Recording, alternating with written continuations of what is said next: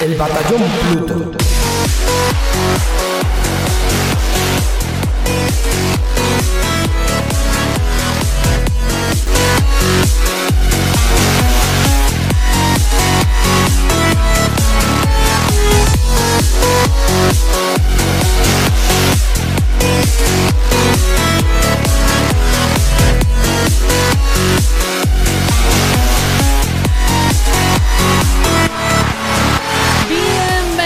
Amigos y amigas al Batallón Pluto, el programa sobre videojuegos más escuchado en Alexandria y el preferido de los bichos buri.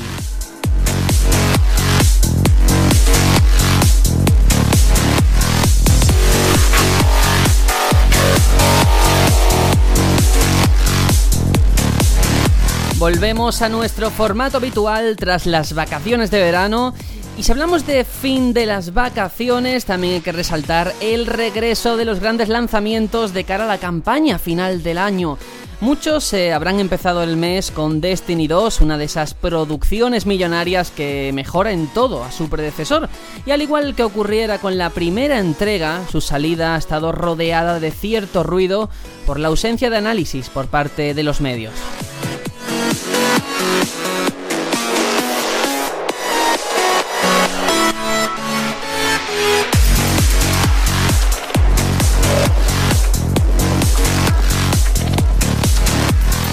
En cierta forma es lógico esto que comento de la prensa si tenemos en cuenta que estamos ante un MMO que necesita de una estructura online para funcionar y por tanto la experiencia también está condicionada por eso mismo.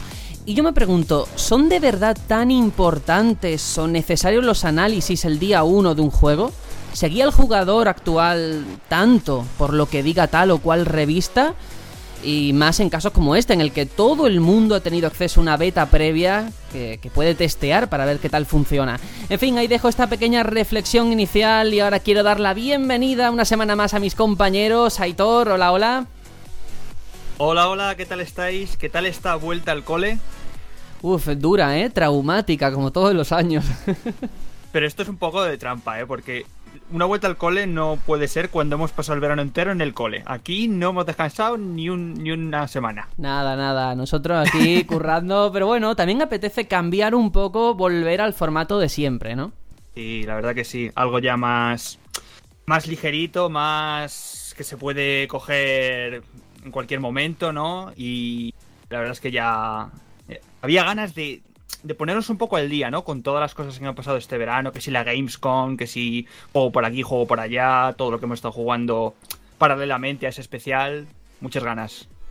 Pues sí, yo me acuerdo eh, eso cuando era la Games con nosotros, pero es que no vamos a hablar de la Games, es que no vamos a hablar de no sé qué, pero claro, no podíamos, no podíamos salirnos de la línea marcada.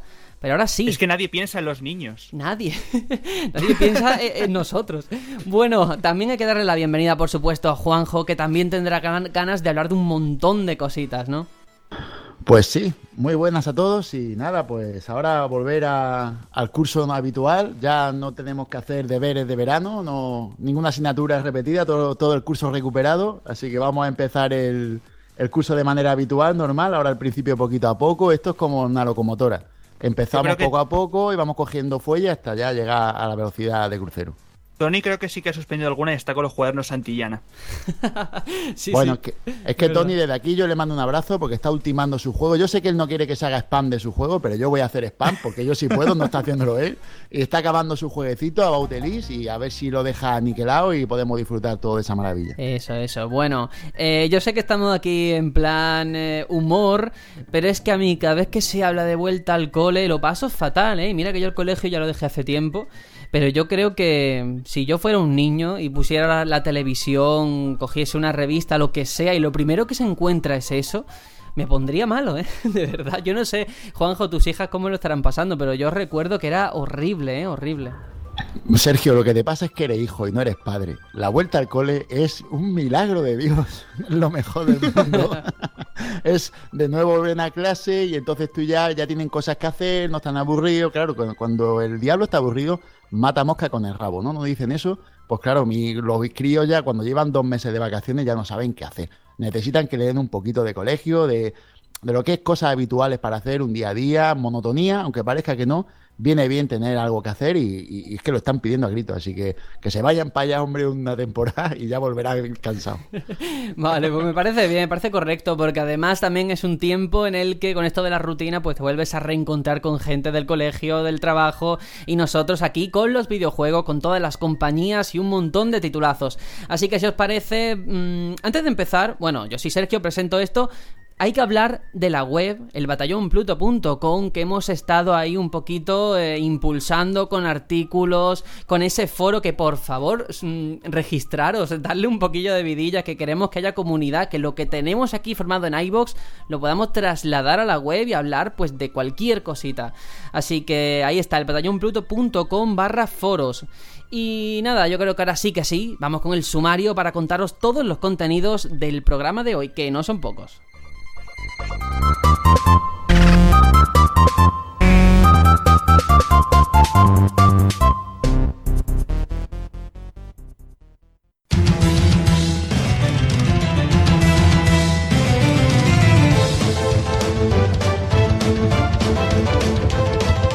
¿Qué tal ha ido el verano? Espero que bien, porque aquí tenemos muchas noticias de las que vamos a hablar hoy, muy importante. Eh, Rockstar, que ha decidido rescatar del olvido L.A. Noir, la aventura ambientada en los años 40 desarrollada por el Team Bondi, para ponerla al día en PlayStation 4, One y, ojo, también en Switch.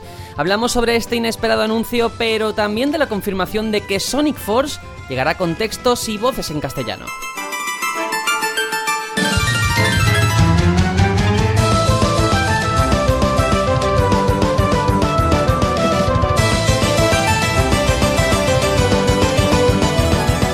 Sabías que South Park Retaguardia en Peligro cambiará su dificultad según el color de piel de nuestro personaje?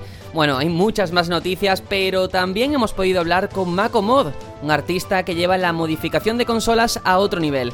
Con él aprenderemos un poco más sobre la cultura modding y la situación actual en España. Así que ya sabéis, coged vuestro café o lo que toque, porque todo esto y mucho más aquí, como siempre, en el Batallón Pluto. ¡Comenzamos!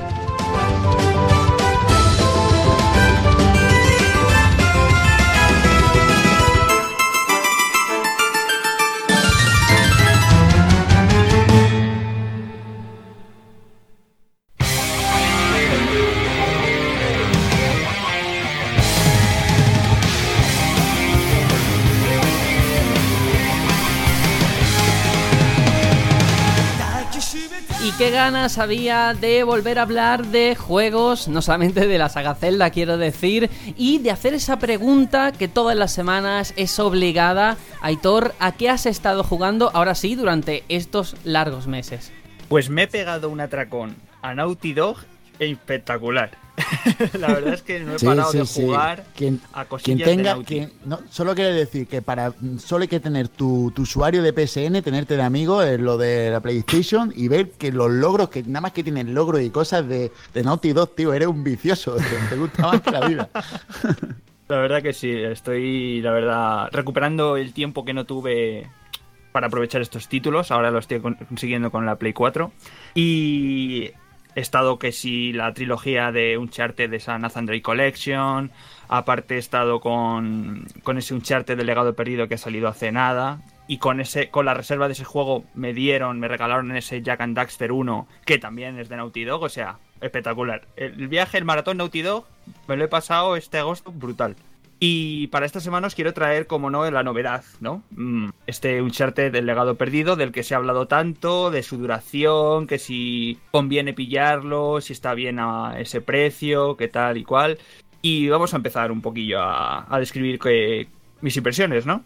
Para mí es un Uncharted con todas las de la ley, la verdad. Eh, quiero empezar solamente diciendo eh, los tiempos que me han durado cada una de las entregas para que vosotros hagáis un poco de balance de si de verdad el precio que piden está a la altura de un juego standalone y no de un DLC como al principio nació. Eh, digamos que un Charted 1 me duró unas 6 horas, un Charted 2 me duró 9 horitas y media, un Charted 3 me duró 8 horas y 20, una cosa así, un Charted 4 17 horas, la verdad es que ahí ya fue, vamos, un pelotazo. Y este legado perdido me ha durado 8 horas. O sea, a la altura más o menos del 3. No está mal. Si, si es como el 3, estaría bien, ¿eh?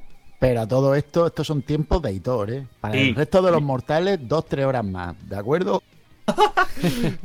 Hombre, la verdad es que cuando juegas tanto ya le pillas el truquillo y ya se aceleran los, los tiempos, eso sí que es verdad. Pero quiero dejar claro que de verdad que no es un juego, no sé, no es una expansión de dos horas, tres horas, como pudiese ser, por ejemplo, Left Behind para The Last of Us. Sino que este es un juego con todas las de la ley, eh, con sus coleccionables, con todo lo que describe un, un Uncharted, ¿no?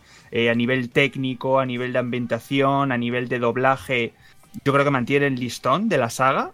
En este sentido, abandonamos completamente el protagonismo de, de Nathan Drake y se lo cedemos a Chloe, una de las. eh, uno de los personajes secundarios que aparecía tanto en el 2 como, como en el 3. Y nos acompaña en esta ocasión Nadine, que es un personaje que aparece en el, en el último episodio, en el 4. Y tienen la misión como cazadoras de tesoros de recuperar una reliquia que se conoce como el colmillo de Ganesh.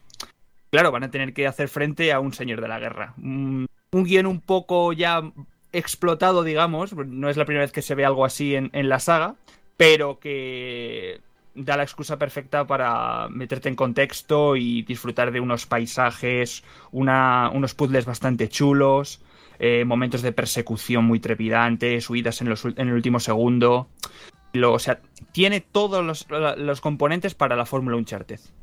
Bueno, y la pregunta clave es qué tal esa química entre Chloe y Nadine, ¿funciona? ¿Es mejor que la de Nate y Chloe o qué tal?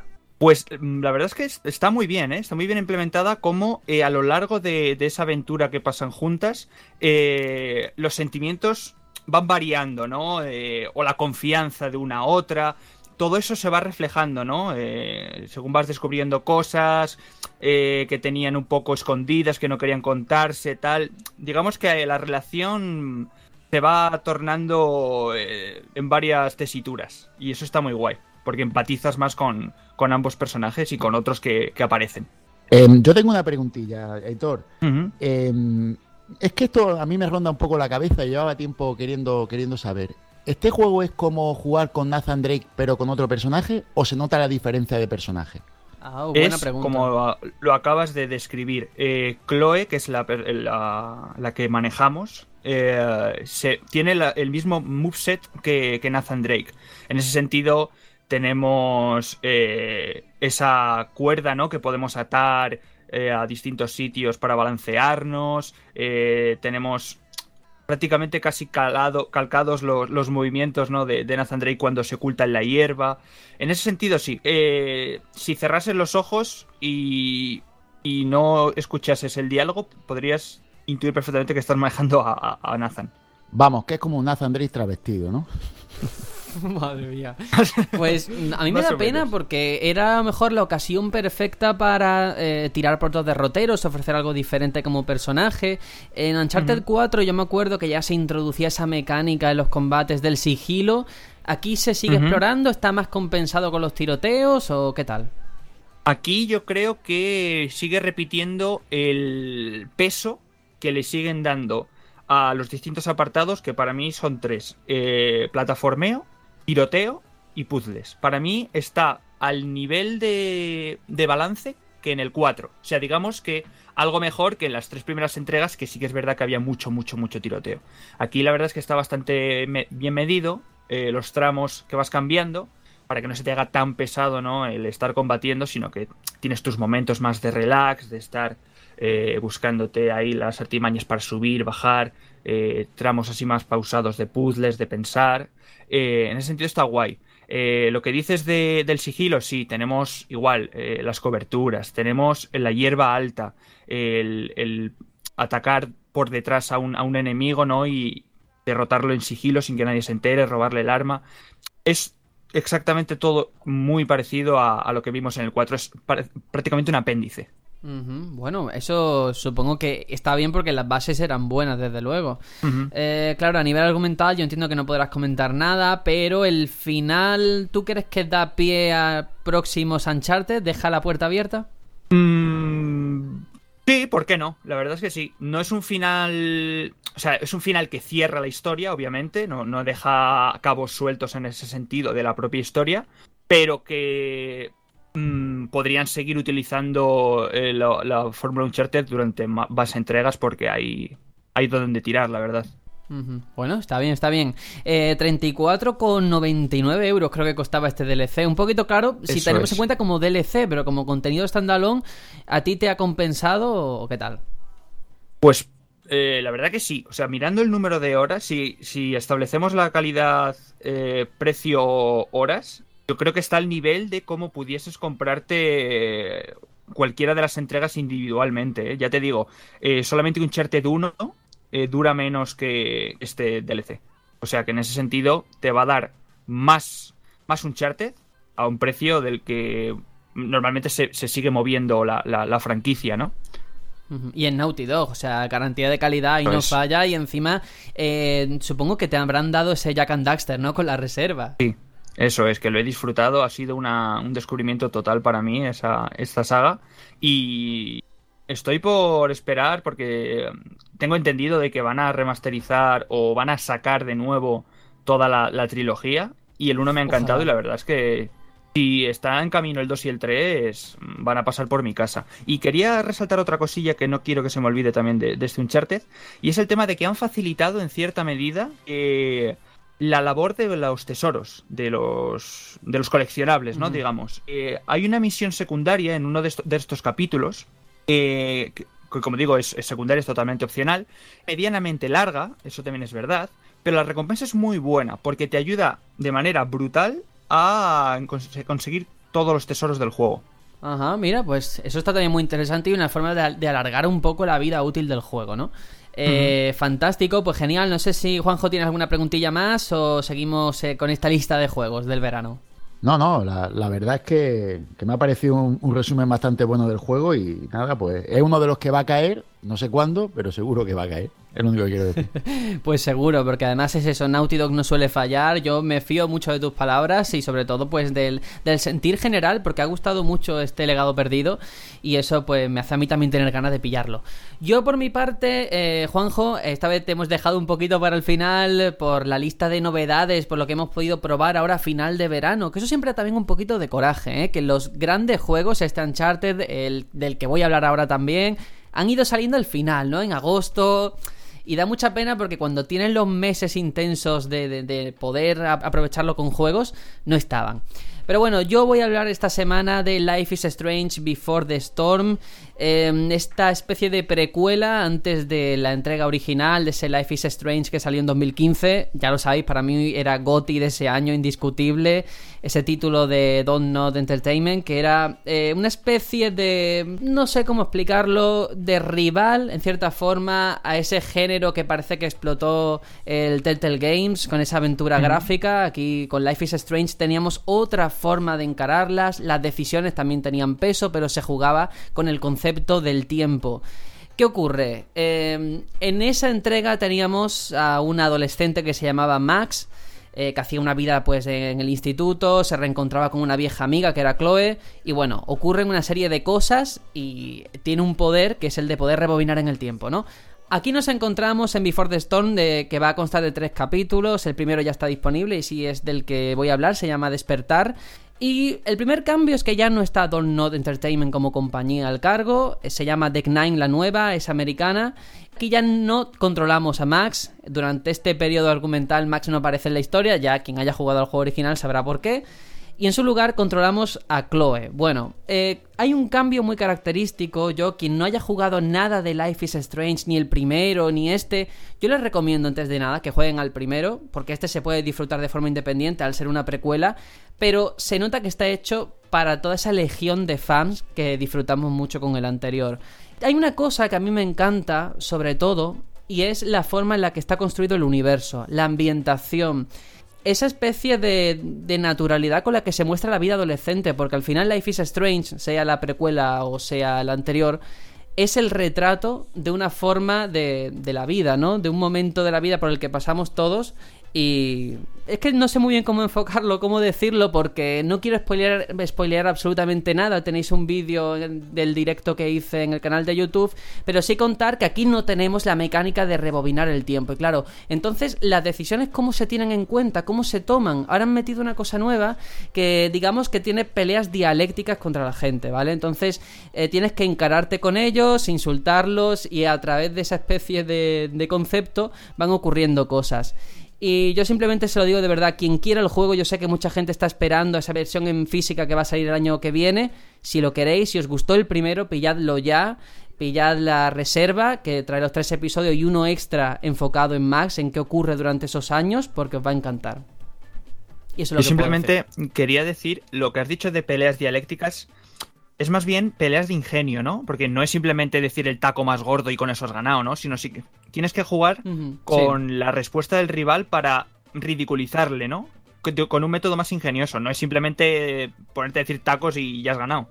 A mí me recuerda un poco a Monkey Island en ese sentido, porque, claro, es una lucha dialéctica en la que, como tú dices, predomina el ingenio, la forma de desmontar al rival, no es decir, pues tú eres imbécil y ya está, ¿no? Sino que incluso antes de ese enfrentamiento, tú tienes que ir investigando por los escenarios, que eso es una cosa que hace muy bien Life is Strange, que muchas veces los lugares te cuentan más de los personajes que los propios diálogos. Entonces tú a lo mejor vas a la habitación de tu madre y encuentras un bolso y dentro ves un anillo de compromiso. Pues ese anillo de compromiso, cuando luego te enfrentes a tu madre, como, como todo adolescente, se lo vas a poder echar en cara. Hay que ver después de que papá se murió, que te vas a casar con Menganito. Todo eso forma parte del argumento y podría haberse quedado como una trama secundaria de tantas que tiene este juego y no es así yo quiero dejar muy claro que este es un juego muy pausado, donde las relaciones entre los personajes son cruciales y la vida en el instituto también, ¿eh? Y a quien le gusta un poco ese mundillo, eh, además ese aspecto gráfico muy con una paleta de colores anaranjada, muy nostálgica, muy de película independiente de festivales como Sundance, todo eso está aquí. Y se respira, como digo, una atmósfera tan personal que yo creo que es un tipo de juego que, difícilmente puedes ver otro igual a día de hoy en el mercado y eso siempre es un plus. Además, lo que dices, ¿no? Va, a gustar mucho a la gente que es muy detallista, muy que lo explora todo, esquina a esquina, ¿no? Para porque le va a dar más opciones, ¿no? A la hora luego de enfrentarse a esos retos, de decir, ah, pues mira, yo he ido recolectando que si esto que he visto por aquí, esto por aquí, lo que dices tú, ¿no? Y le puedo echar en cara o me facilita más los enfrentamientos que pueda tener, ¿no? Efectivamente. Y además aquí entra en juego Chloe, como digo, que es un personaje radicalmente distinto a lo que era Max. Para quien no haya jugado nada, pues simplemente decir que Max era una estudiante que quería entrar en una escuela de, arte, ¿no? Eh, como fotógrafa, una chica muy tranquila, muy madura para su edad. Y Chloe es radicalmente opuesta, muy impulsiva, muy que se deja llevar por las emociones. Y aquí entra en juego su relación con Rachel, que ya veremos a ver qué ocurre pero es muy interesante observar de cerca cómo se desarrolla todo eso. Y yo creo que un apartado fundamental antes de pasar a otra cosa es, esa comparación que siempre existe con Telltale, que parece como que te recuerden constantemente en un rótulo en pantalla que tus selecciones eh, afectan al final es como decir, oye, esto es por si no te das cuenta, ¿no? Y se supone que eso ya va implícito en el propio juego. Aquí yo al menos sí que lo noto perfectamente sin necesidad de ese rótulo que también te aparece, por cierto pero sí que con cualquier mínima conversación, cualquier discusión, cualquier cosa que vas encontrando o, cualquier pregunta que te hacen, la forma de responder, a lo mejor el cambio es mínimo y a nivel general no es tan grande, pero que un personaje deje de hablarte o que vayas al instituto y tus amigos te digan, oye, antes de entrar vamos a saltarnos la clase y a jugar un juego de rol aquí en la mesa de donde comemos. El aceptar o no ya te influye que después te mande un SMS al teléfono, en fin, se ve mucha vida, mucha alma en el juego. La verdad es que eh, cuando comentaste tus primeras impresiones en caliente con el juego, contaste aquello del juego de rol, ¿no? Que denota mucho mimo, ¿no? Porque es una cosa que puedes pasar completamente de ella y ahí hay un trabajo hecho. El desarrollador se arriesga a que el usuario final no vea, porque no, no lo sepa o pase o quién sabe. Sí, digamos que en este tipo de juegos donde la narrativa es tan importante y donde influyen tus decisiones, siempre hay como una línea principal y de ahí no puedes salirte, de esa linealidad que, te aporta el argumento. Pero en Life is Strange la gran ventaja es que hay un montón de personajes sobre lo que orbita la historia, que a lo mejor efectos prácticos, práctico, pues fíjate, enfrentarte al típico matón del colegio no va a influir en otra cosa que va a ocurrir a nivel general con el pueblo de Arcadia Bay. Pero, como te contaba, ese, el poder jugar un juego de rol, el poder intervenir en el teatro de la escuela, el discutir por teléfono con tu madre, el irte de fiesta y no avisar a tu familia de a qué hora vas a volver, todas esas cosas están aquí. El pintar grafitis en la pared, que es una cosa súper obvia que no estaba en el primero y ahora sí porque eres Chloe y es más macarra, pero realmente dejas tu huella en ese mundo. A un nivel a lo mejor un poco superficial, porque hacer un graffiti, pues fíjate, tampoco es tanto. Pero todo eso hace que conecte y que realmente entiendas que Chloe, como personaje adolescente, es verdad que está enfadada con el mundo pero también empatizas por qué, ¿no? Sus, sus justificaciones o sus argumentos. Y eso es muy bonito. Una buena manera, yo creo, de llevar, porque imagino que eso de los grafitis será como un coleccionable, ¿no? Sí, efectivamente, que además te dan un trofeo al hacerlo. Claro, pues es, es una manera muy buena de utilizar el recurso de los coleccionables implicado en la historia, porque hay juegos que los coleccionables es simplemente encontrar, yo qué sé, pues un poco como un charter, ¿no? Encontrar tesoros, pero que no te dan eh, algo argumental que digas, oh, qué guay, ¿no? O, los típicos juegos que, encuentras notas, ¿no? Que te cuentan cosas de la historia que de verdad son importantes en cierta medida. Totalmente. Eh, por poner un ejemplo aislado que no afecta a nivel de historia, por eso lo cuento. Eh, tú estás enfadado con tu padrastro porque, bueno, resulta que tu padre muere, esto se cuenta al principio, ¿eh? Y tu madre se va, tiene un novio nuevo. Pues en un momento dado al principio, está arreglando el coche y te dice, oye, acércame la caja de herramientas. Pues tú vas a la caja de herramientas y puedes elegir pintarle un pene en la caja de herramientas para reírte de él. ¿No? Y esas son cosas que tú dices, hostia, es que tiene sentido, hay coherencia interna dentro del guion. Y mm. luego, yo creo que una cosa que no está muy explotada en el mundo de los videojuegos es ese retrato adolescente. Hay muy pocos personajes jóvenes que realmente tú una evolución de cómo empieza, cómo terminan ese periodo de madurez. Porque es muy difícil hacerlo, ¿eh? no solamente en los juegos, sino también en las novelas, en las películas. Es muy complicado mostrar esas contradicciones, pero que a la vez tengan sentido para el personaje. Y eso lo logra muy bien este Life is Strange. Yo creo que ha cogido un arco de la vida, ¿no? Que muy pocos juegos mm, pues ocupan, ¿no? Eh, casi todo está muy enfocado a que si héroes, a, batallas, a yo qué sé, mm, leyendas. Pero la vida en, en el cole, en el instituto, es algo que no se ha explotado casi nada, ¿eh?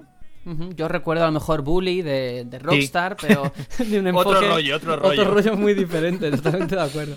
y luego, pues simplemente por concluir con el tema de la trama, claro, aquí hay una cosa obvia, y es que eh, es una precuela, es decir, tú más o menos sabes cómo va a acabar. Sabes que a lo mejor tal personaje pues no puede morir o a lo mejor otro le pasa algo porque ha jugado la anterior, que es eh, el posterior, si seguimos un hilo argumental, ¿no? Pero a pesar de eso, ¿cómo saben hacerlo para que tengas interés en todo momento en lo que pueda pasar? En atar esos cabos sueltos que planteaba la aventura original y realmente darle un sentido. Y nada, simplemente para no alargarme demasiado, eh, hablar de la banda sonora, por favor, de un grupo que se llama Daughter, que ha sido el encargado de hacer todo de arriba abajo, y cómo es una parte más, está integrado como parte del ADN del juego. De hecho, he escrito un artículo en la web que lo podéis leer sobre el proceso de creación de esta banda sonora. Y de hecho yo me la pongo prácticamente todos los días en Spotify porque es increíble cómo consigue atraparte y, prácticamente hipnotizarte con, con cuatro acordes, vaya brutal. Yo lo recomiendo de verdad. Quien jugó el primero, creo que este es, digamos, lo tienen que pillar desde hoy mismo. Y a quien nunca haya jugado una aventura eh, gráfica o la haya tocado, pero hace mucho tiempo que desconectó, les recomiendo que vayan a por el primer Life is Strange, que además tiene que estar baratito y, que lo disfruten porque es una obra de arte, vaya. No, no recomendarías jugar primero este nunca, ¿no? Antes el mm, primero. hombre, nunca. Se puede jugar, ¿eh? a lo mejor hay alguien que, le apetece porque como es la novedad, sí, pueden hacerlo. Pero yo, de verdad, yo al menos lo estoy disfrutando muchísimo más como fan del primero. Decir, anda, este personaje ya salía aquí. O mira este que en el, en el otro salía con Menganita y aquí todavía no está con nadie, ¿no? Cositas así, esos guiños que a lo mejor no percibes si no has jugado al anterior. Pero que, oye, siempre es un plus. Así que ahí está mi recomendación. Bueno, vamos a pasar, eh, Juanjo, esta vez te he dejado para el final, pero seguro que merece la pena ver a qué has estado jugando. Pues, pues nada, yo este verano ha sido un verano un poco de experimentación. He jugado a muchas cosas, pero no, no, he, no he jugado a nada muy concreto, sino he tirado un poquito a Switch, he tirado un poco a la Play 4. Y también he probado muchas cositas de, de las que te daban en el Microsoft, en el Game Pass, este que te dan lo que son el alquiler de videojuegos de Microsoft por 10 euros al mes.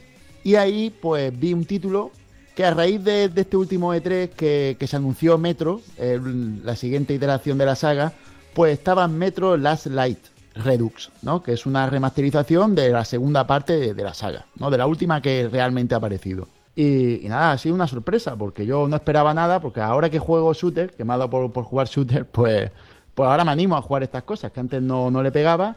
Y, y bueno, pues es un juego que ya tiene su tiempo, apareció en agosto de 2014, así que ya tiene tres añitos. Y está creado por eh, 4A Games, he visto, porque la verdad no tenía ni idea ni quién eran los creadores ni nada, me he puesto a buscar información, no sabía nada, y que lo distribuye Koch Media.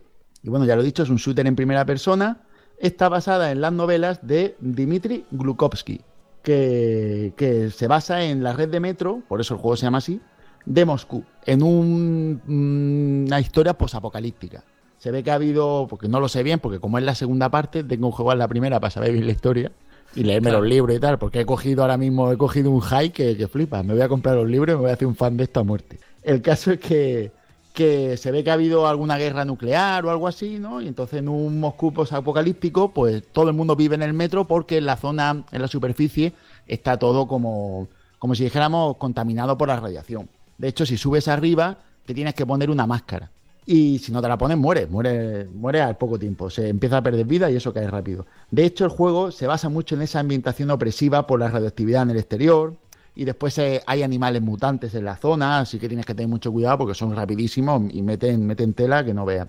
Y aparte de eso, encontramos seres paranormales, que ya es la trama de las tramas es ver eso por ahí, seres paranormales, para allá, para acá, unas visiones que tiene el personaje. Yo veo eso en el metro de Madrid y me acojono, ¿eh? Wow, flipa, flipa, flipa. Pero es que además, eh, el metro, porque he estado indagando sobre el metro de Moscú, que es inmenso, en la realidad es, es inmenso, tiene un montón de paradas, es una cosa grandísima. Pues ahí viven múltiples facciones, múltiples facciones de personas que cada una son como tribus y tienen su forma de pensar, su, su propia forma de gobierno, unas se atacan a otras, son enemigos, otros son amigos. Ahí hay un batiburrillo de conexiones, porque claro, entre todas están más o menos conectadas. Y hay pues que si unas comercian con otras, hay bastante sinergia en tanto en lo positivo como en lo negativo. Y claro, pues todo, aparte de la ambientación opresiva, nos encontramos con muchas sensaciones de agobio, ¿no? Porque los enemigos entran por oleadas, hay mucha sensación de terror, eh, muchas veces hay zonas en las que no ves ningún enemigo, está todo oscura y de pronto aparecen dos o tres y te empiezan a dar palos, sales corriendo sonidos por todos lados, te lo pasas mal, hay veces que, que te dan ganas de salir por patas, pero, pero más de una vez de otra. Y después está el tema de la máscara. La máscara es muy importante porque no solo es que te la pongas, es que tienes que ir cambiando filtros cada X tiempo, porque los filtros de la máscara se van gastando. Entonces ya vas con los enemigos, con que se te acaban los filtros, tienes que ir buscando otro. En un momento dado estás disparando y se te acaba el filtro, tienes que cambiarlo. Y toda esa sensación te da una viveza que no es normal. Normalmente los juegos de tiro, pues pum, pum, pum, y ya está. Pero aquí te dan más cosas que hacer y entonces no es un shooter al uso, sino es un- como una aventura en primera persona y me gusta bastante eso. Tiene muchísimos detalles tontitos, como por ejemplo hay un mechero que parece ser que por lo que he estado viendo es muy característico de la saga y el personaje de serie lleva un mechero siempre en su mano izquierda y tiene su uso aparte de, luminosidad en muchos sitios, muchas zonas con cuevas y todo esto hay como, redes de telas de araña, perdón. Y las telas de araña te, dificultan el paso, va andando mal. El enemigo detrás tuya te fastidia, te fastidia bastante. Y entonces coge y tú con el mechero puedes quemar la tela de araña y acabar con, con ese problema. Entonces tiene un uso más allá de lo que es el estético y el, Claro, y eh, el simbólico. La gracia, Después claro, ahora, ahora que has aficionado con esto de los shooters, es que no es un shooter solamente de disparar por disparar, como estás comentando. Hay cierto factor a lo mejor estratégico o de hacer unas mecánicas diferentes, ¿no? Y eso también le da eh, otra variedad, que no se queda solo en el disparar a gatillo fácil, ¿no? Pues ese, ese es el asunto de- del juego, que, que no es simplemente jugar por jugar, sino que tienes que tener un poquito más de...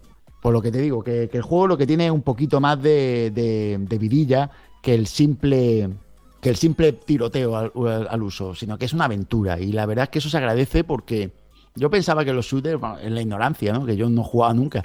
Pensaba que era disparar, disparar, disparar. Y es un género que, que evoluciona muchísimo, que tiene mucha, mucha dinámica y mucha sinergia. Y está bastante bien. Pues hay, ¿eh? hay muchos juegos que son de mata-mata y más, sobre todo los que tienen ese componente multijugador que es simplemente eso, ¿no? Matar y matar y hacerte números. Pero para mí este tipo de juegos a mí es un género que me encanta. Eh, para mí el padre donde yo me enamoré de este género fue con Bioshock y desde que jugué el primer Bioshock siempre he buscado juegos con esta fórmula o de estilo similar y Metro se me hizo, en, cierta manera, con sus mecánicas parecido, ¿no? A, eso de Bioshock. También en cierta medida un poco a Fallout, porque esos, esas tribus que te encuentras en el metro, al final es un poco como los refugios, ¿no? Eh, de ese mundo externo eh, destruido por, por los ataques nucleares, ¿no? Y a mí que me den más de, este tipo de juegos. Estoy esperando ese Metro Redux, vamos, como agua de mayo. Y luego, porque claro, además una cosa que ha comentado Juanjo y es que aquí por el tema ese del terror, como comenta, que yo entiendo que más que, que explícito es implícito, ¿no? Un poco como Bioshock, que es más lo que sugiere la ambientación que luego que no el susto fácil porque no es un juego de, de terror en sí, ¿no? Que la ambientación y entras en un sitio, ¿no? Por poner un ejemplo, y de pronto ves como el personaje empieza a ver cosas raras y a la vez que ves cosas raras se escuchan sonidos que son de, la zona, ¿no? Pues yo que sé, algún enemigo que sabes que está correteando por ahí o alguna cosa. Y de pronto aparece un enemigo, a la vez que están esas cosas raras que estás viendo, esos sonidos guturales, todo te va llevando a un momento en el que tú lo único que quieres es salir de ahí y irte a un sitio donde haya luz y ya tranquilidad, por favor, un segundito, déjame en paz. La verdad es que agobia. Y bueno, lo que estaba diciendo es que el juego, aparte de todo esto que estoy diciendo, es muy detallista, muy detallista en muchas tonterías. El personaje cuando lleva la máscara se tiene que quitar el vaho con la mano. Hay un botón especialmente para eso, para quitar gotas cuando se mancha o suciedad. Eh, y, todo eso pues te va dando sensación de viveza. Aparte de que el personaje se mueve mucho, cuando cae tú ves cómo rueda, cómo se menea. Todo eso te da sensación de que está ahí. Que no simplemente es una cámara puesta en el sitio, sino que el tío está haciendo lo que, lo que tú ves que hace. Y después aparte el armamento. A mí me ha encantado la personalización de armas. Tú puedes llevar siempre tres armas y las puedes intercambiar con las que vayas encontrando por ahí y, las puedes personalizar con miras, con cargadores, con culatas. Mm, después tiene armas arrojadizas, cuchillos, granas. Eh, la verdad es que el juego está muy variado, muy ameno. Yo no lo he acabado, llevaré, creo, creo que por lo que estoy viendo voy por más o menos la mitad, un poco más de la trama. Pero vamos, ya estoy mirando pillar la secuela porque vale que, este juego me gusta, pero es que la saga entera tiene que ser un, 10. Tengo que decir una cosa que no has contado, Juanjo, el tema del dinero. Aquí no hay monedas, sino que tienes que comercializar con balas. Mm, estoy jugando a nivel difícil, estoy jugando a nivel normal y consigo farmear suficiente munición como para no tener, que comprar. Así que el dinero que tengo lo voy guardando y solo lo uso para personalizar y siempre me sobra, no me fijo en cuánto hay. Bueno, Juanjo, pues tú ahorra, ahorra, ahorra, que nosotros nos vamos a hablar de noticias, a hablar de juegos y a hablar de la actualidad de la semana.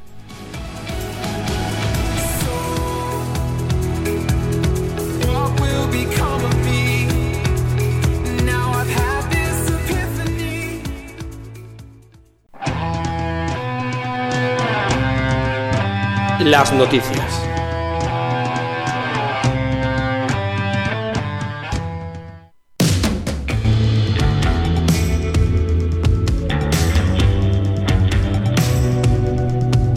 Vamos con la primera de las noticias, ya la que yo creo que ha sido la más decisiva o destacada de la semana, y es que Rockstar Games ha anunciado que L.A. Noir llegará a PlayStation 4, a One, en forma de spin-off también para HTC Vive y atención a Nintendo Switch. Bueno, las tres versiones para consolas van a estar disponibles a partir del 14 de noviembre, pero de momento no hay fecha para el juego de realidad virtual. Y en cuanto a lo que se sabe, lo que se ha podido conocer a través del comunicado de Rockstar, las ediciones de Play 4 y One van a estar mejoradas tanto en texturas como en iluminación y van a funcionar una resolución de 1080p nativos, ¿vale? En cuanto a la versión mejorada de estas consolas, eh, Pro y One X, compatibilidad con 4K, y en cuanto a Switch, pues bueno, Switch no va a tener ninguna mejora gráfica de momento que se sepa, pero va a hacer uso de los giroscopios de los Joy-Con, del sensor de movimiento, la vibración y la pantalla táctil. Y por último, ese spin-off para realidad virtual, ese de VR Case Files, mm, parece ser que va a reunir varios casos del juego en una experiencia un poco diferente. Eh, Elia Noir, esto sí que no se lo esperaba nadie, que de repente Rockstar rescatara este juego del Team Bondi, que me acuerdo que en su día fue tan conocido y tan polémico por ese uso del sistema de movimiento, de, de capturar las animaciones faciales, para rescatarlo, como digo, para la generación actual y en Switch, ¿eh? que desde el 2009 no sacaban nada para una consola de Nintendo. Para mí, yo creo que la noticia no es que saquen este juego, es que saquen un juego.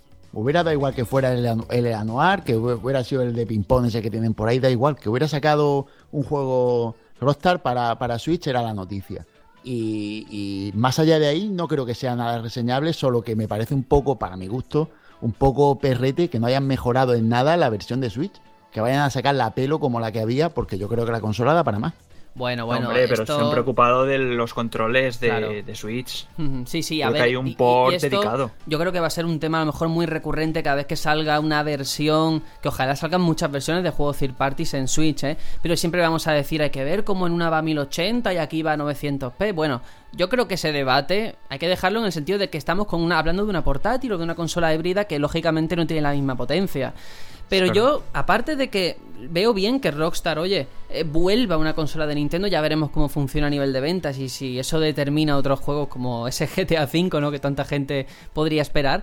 Pero el hecho de que L.A. Noir, que es un juego que en su día tampoco os creáis que fue tan, tan bien recibido con los brazos abiertos. Yo me acuerdo la que se lió con el Team Bondi, que acabaron al final discutiendo incluso, el estudio cerró. Eh, había rumores de que los empleados trabajaban más de 12 horas al día, en fin, recibieron denuncias. Me llama la atención como la de posibilidades que tenía Rockstar partiendo de, yo mm. qué sé, Red Dead Redemption, ¿no? La primera Eso entrega, es. sacarla, o, o, la segunda que va a salir ahora. Inclinarse por este LA Noir. Muy curioso la elección de esta IP, ¿verdad? Eh, dentro de todas las que tienen, yo creo que hubiésemos apostado si nos hubiesen dicho la semana, si nos hubiesen dado el chivatazo de la semana que viene, el Rockstar va a lanzar un juego para, para Switch, para eh, PlayStation. Tal. Creo que casi nadie hubiese dicho este título. Creo que todo nadie. el mundo estaría pensando en, en, Red Dead Redemption, seguro. Uh -huh. Es verdad. O GTA, es que GTA de verdad parece una cosa súper obvia, pero todos los meses está en, en, el top 10 de lo más vendido, ¿eh? en el top 5 prácticamente. La verdad es que es brutal. Yo no he jugado a, a Eleanor, al original, entonces estoy expectante a ver qué, qué, producto sale y también un poco tirando por mi lado a esa versión para VR, a ver, a ver qué tal qué tal pinta.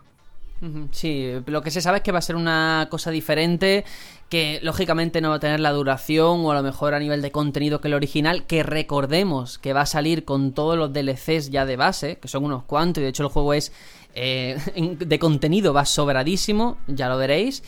Y yo creo que por lo menos es un juego que a lo mejor esto puede ser a lo mejor la excusa que necesita Rockstar de cara a aventurarse una secuela, ¿no? Si funciona medianamente bien. Sí, la verdad que sí. Y además, mm, como ya dije un poco el día de la que se abrió el melón este, eh, una marca que ya se ilumina en ese panel de, de, Nintendo Switch de la presentación de que va a apoyar la consola. A ver si la gente responde y podemos ver más logos de, esa, de ese panel iluminándose. Eso, eso, a ver Está, si eh, Yo no sé si, si, esto ha sido iniciativa de Rockstar o, o Take-Two que le ha dicho, señores, tenéis que hacer algo. Y ellos ya pues han elegido a partir de ahí, porque yo no veo muy me refiero con respecto a sacarlo para Switch, que es lo reseñable. De hecho, apenas ha hablado de, del port que se va a hacer para Play 4 y para One. Yo creo que no, que eso no interesa. A la gente eso no, ni lo, no lo van a mirar. Pero, pero ahí yo no sé hasta qué punto Rockstar estaba a favor de esto o no. Y o ha sido Take-Two la, la, que le ha empujado un poco a, a entrar por ahí. Hmm, Yo creo y al final la... es globo sonda, ¿no? Probar claro. un poco cómo está el mercado ahora mismo. Sí, la recepción va a ser crucial, creo yo. Al final pasa un poco como con Capcom, ¿no? Que siempre, pues esos primeros juegos que hemos recibido, ese Street Fighter, estos Resident Evil Revelation que van a salir ahora también en Switch, es una forma de decir, oye, si esto funciona, que tiene un coste cero a la hora de, de producirlo, pues ya nos aventuraremos con otras ideas nuevas para la máquina. Pero hay una cosa que quiero rescatar, que no quiero que se me olvide, y es que también ha habido un poco de polémica porque ya sabéis que la versión de Switch va a costar 10 euros más, o algo así había escuchado, ¿Sí? por el tema del cartucho. Claro, aquí no es la primera vez que ocurre, y yo creo que aquí hay un debate muy bonito que a lo mejor aquí no podemos plantear ahora mismo porque por el tiempo que es el que es, pero ¿por qué eso lo tiene que pagar el consumidor final? Ese sobrecoste de la, del soporte, de no ser un disco y sí un cartucho. Claro, claro. Yo creo que aquí ese sobrecoste de, de, lo que es el cartucho respecto al, al Blu-ray o el DVD o el soporte que se use óptico. mmm, primero que yo aquí no veo tal cosa porque cuando tú te cobran un juego en digital o en físico te vale lo mismo. Así que no me vale esa excusa. Esa excusa de no, es que esto es más caro que lo otro. Bueno, cuando te ahorras el coste del medio físico, no me lo descuentas. Así que hay, Pues- hay una trampa por ahí por medio. Y después, si alguien tiene que pagar, yo creo que el último que tiene que pagar es el usuario final. Yo creo que aquí o son la distribuidora o la creadora o la compañía de la consola la que da soporte al juego, una de las tres o entre las tres las que deben asumir el coste. Pero nosotros no deberíamos. Y de hecho, en, en detrimento del juego para esta plataforma, porque en cuanto lo hagan multi, la gente de normal, pues yo que sé, Rime, por poner un ejemplo, la gente se tirará a las versiones de PC o, o de consola de sobremesa más Play 4 o One, porque al fin y al cabo son 10 euros más. Claro, pero si es que el problema, eh, esta semana he estado leyendo un poco artículos que se hablaba al respecto, y lo peor es cuando desde algunas revistas o algunas webs que son partidistas, que solamente informan sobre una compañía, que me parece bien, muy lícito, pero ya no es solamente que lo justifiquen, que bueno, tú puedes decir, vale, pues pago esos 10 euros y ya está, porque voy a jugarlo en la consola que tengo, en la que me gusta, sino que encima eh, le dicen al lector que tienen que aplaudirlo que Nintendo es muy valiente por sacarlo en cartucho los juegos, porque un cartucho lo metes en la lavadora y no se te estropea como un CD. Y encima tienes que estar dando gracias de que valga 10 euros más. Y esto os Ay, prometo que ese argumento lo he leído. No voy a decir dónde. Pero creo que, a ver, tampoco hay que tratar al consumidor final como tonto. Porque al final somos los que compramos los juegos. Que eh, tienes el anuar y lo vas a jugar en tu Switch porque te gusta más el control y estás dispuesto a pagar ¿O te lo 10 quieres euros. llevar?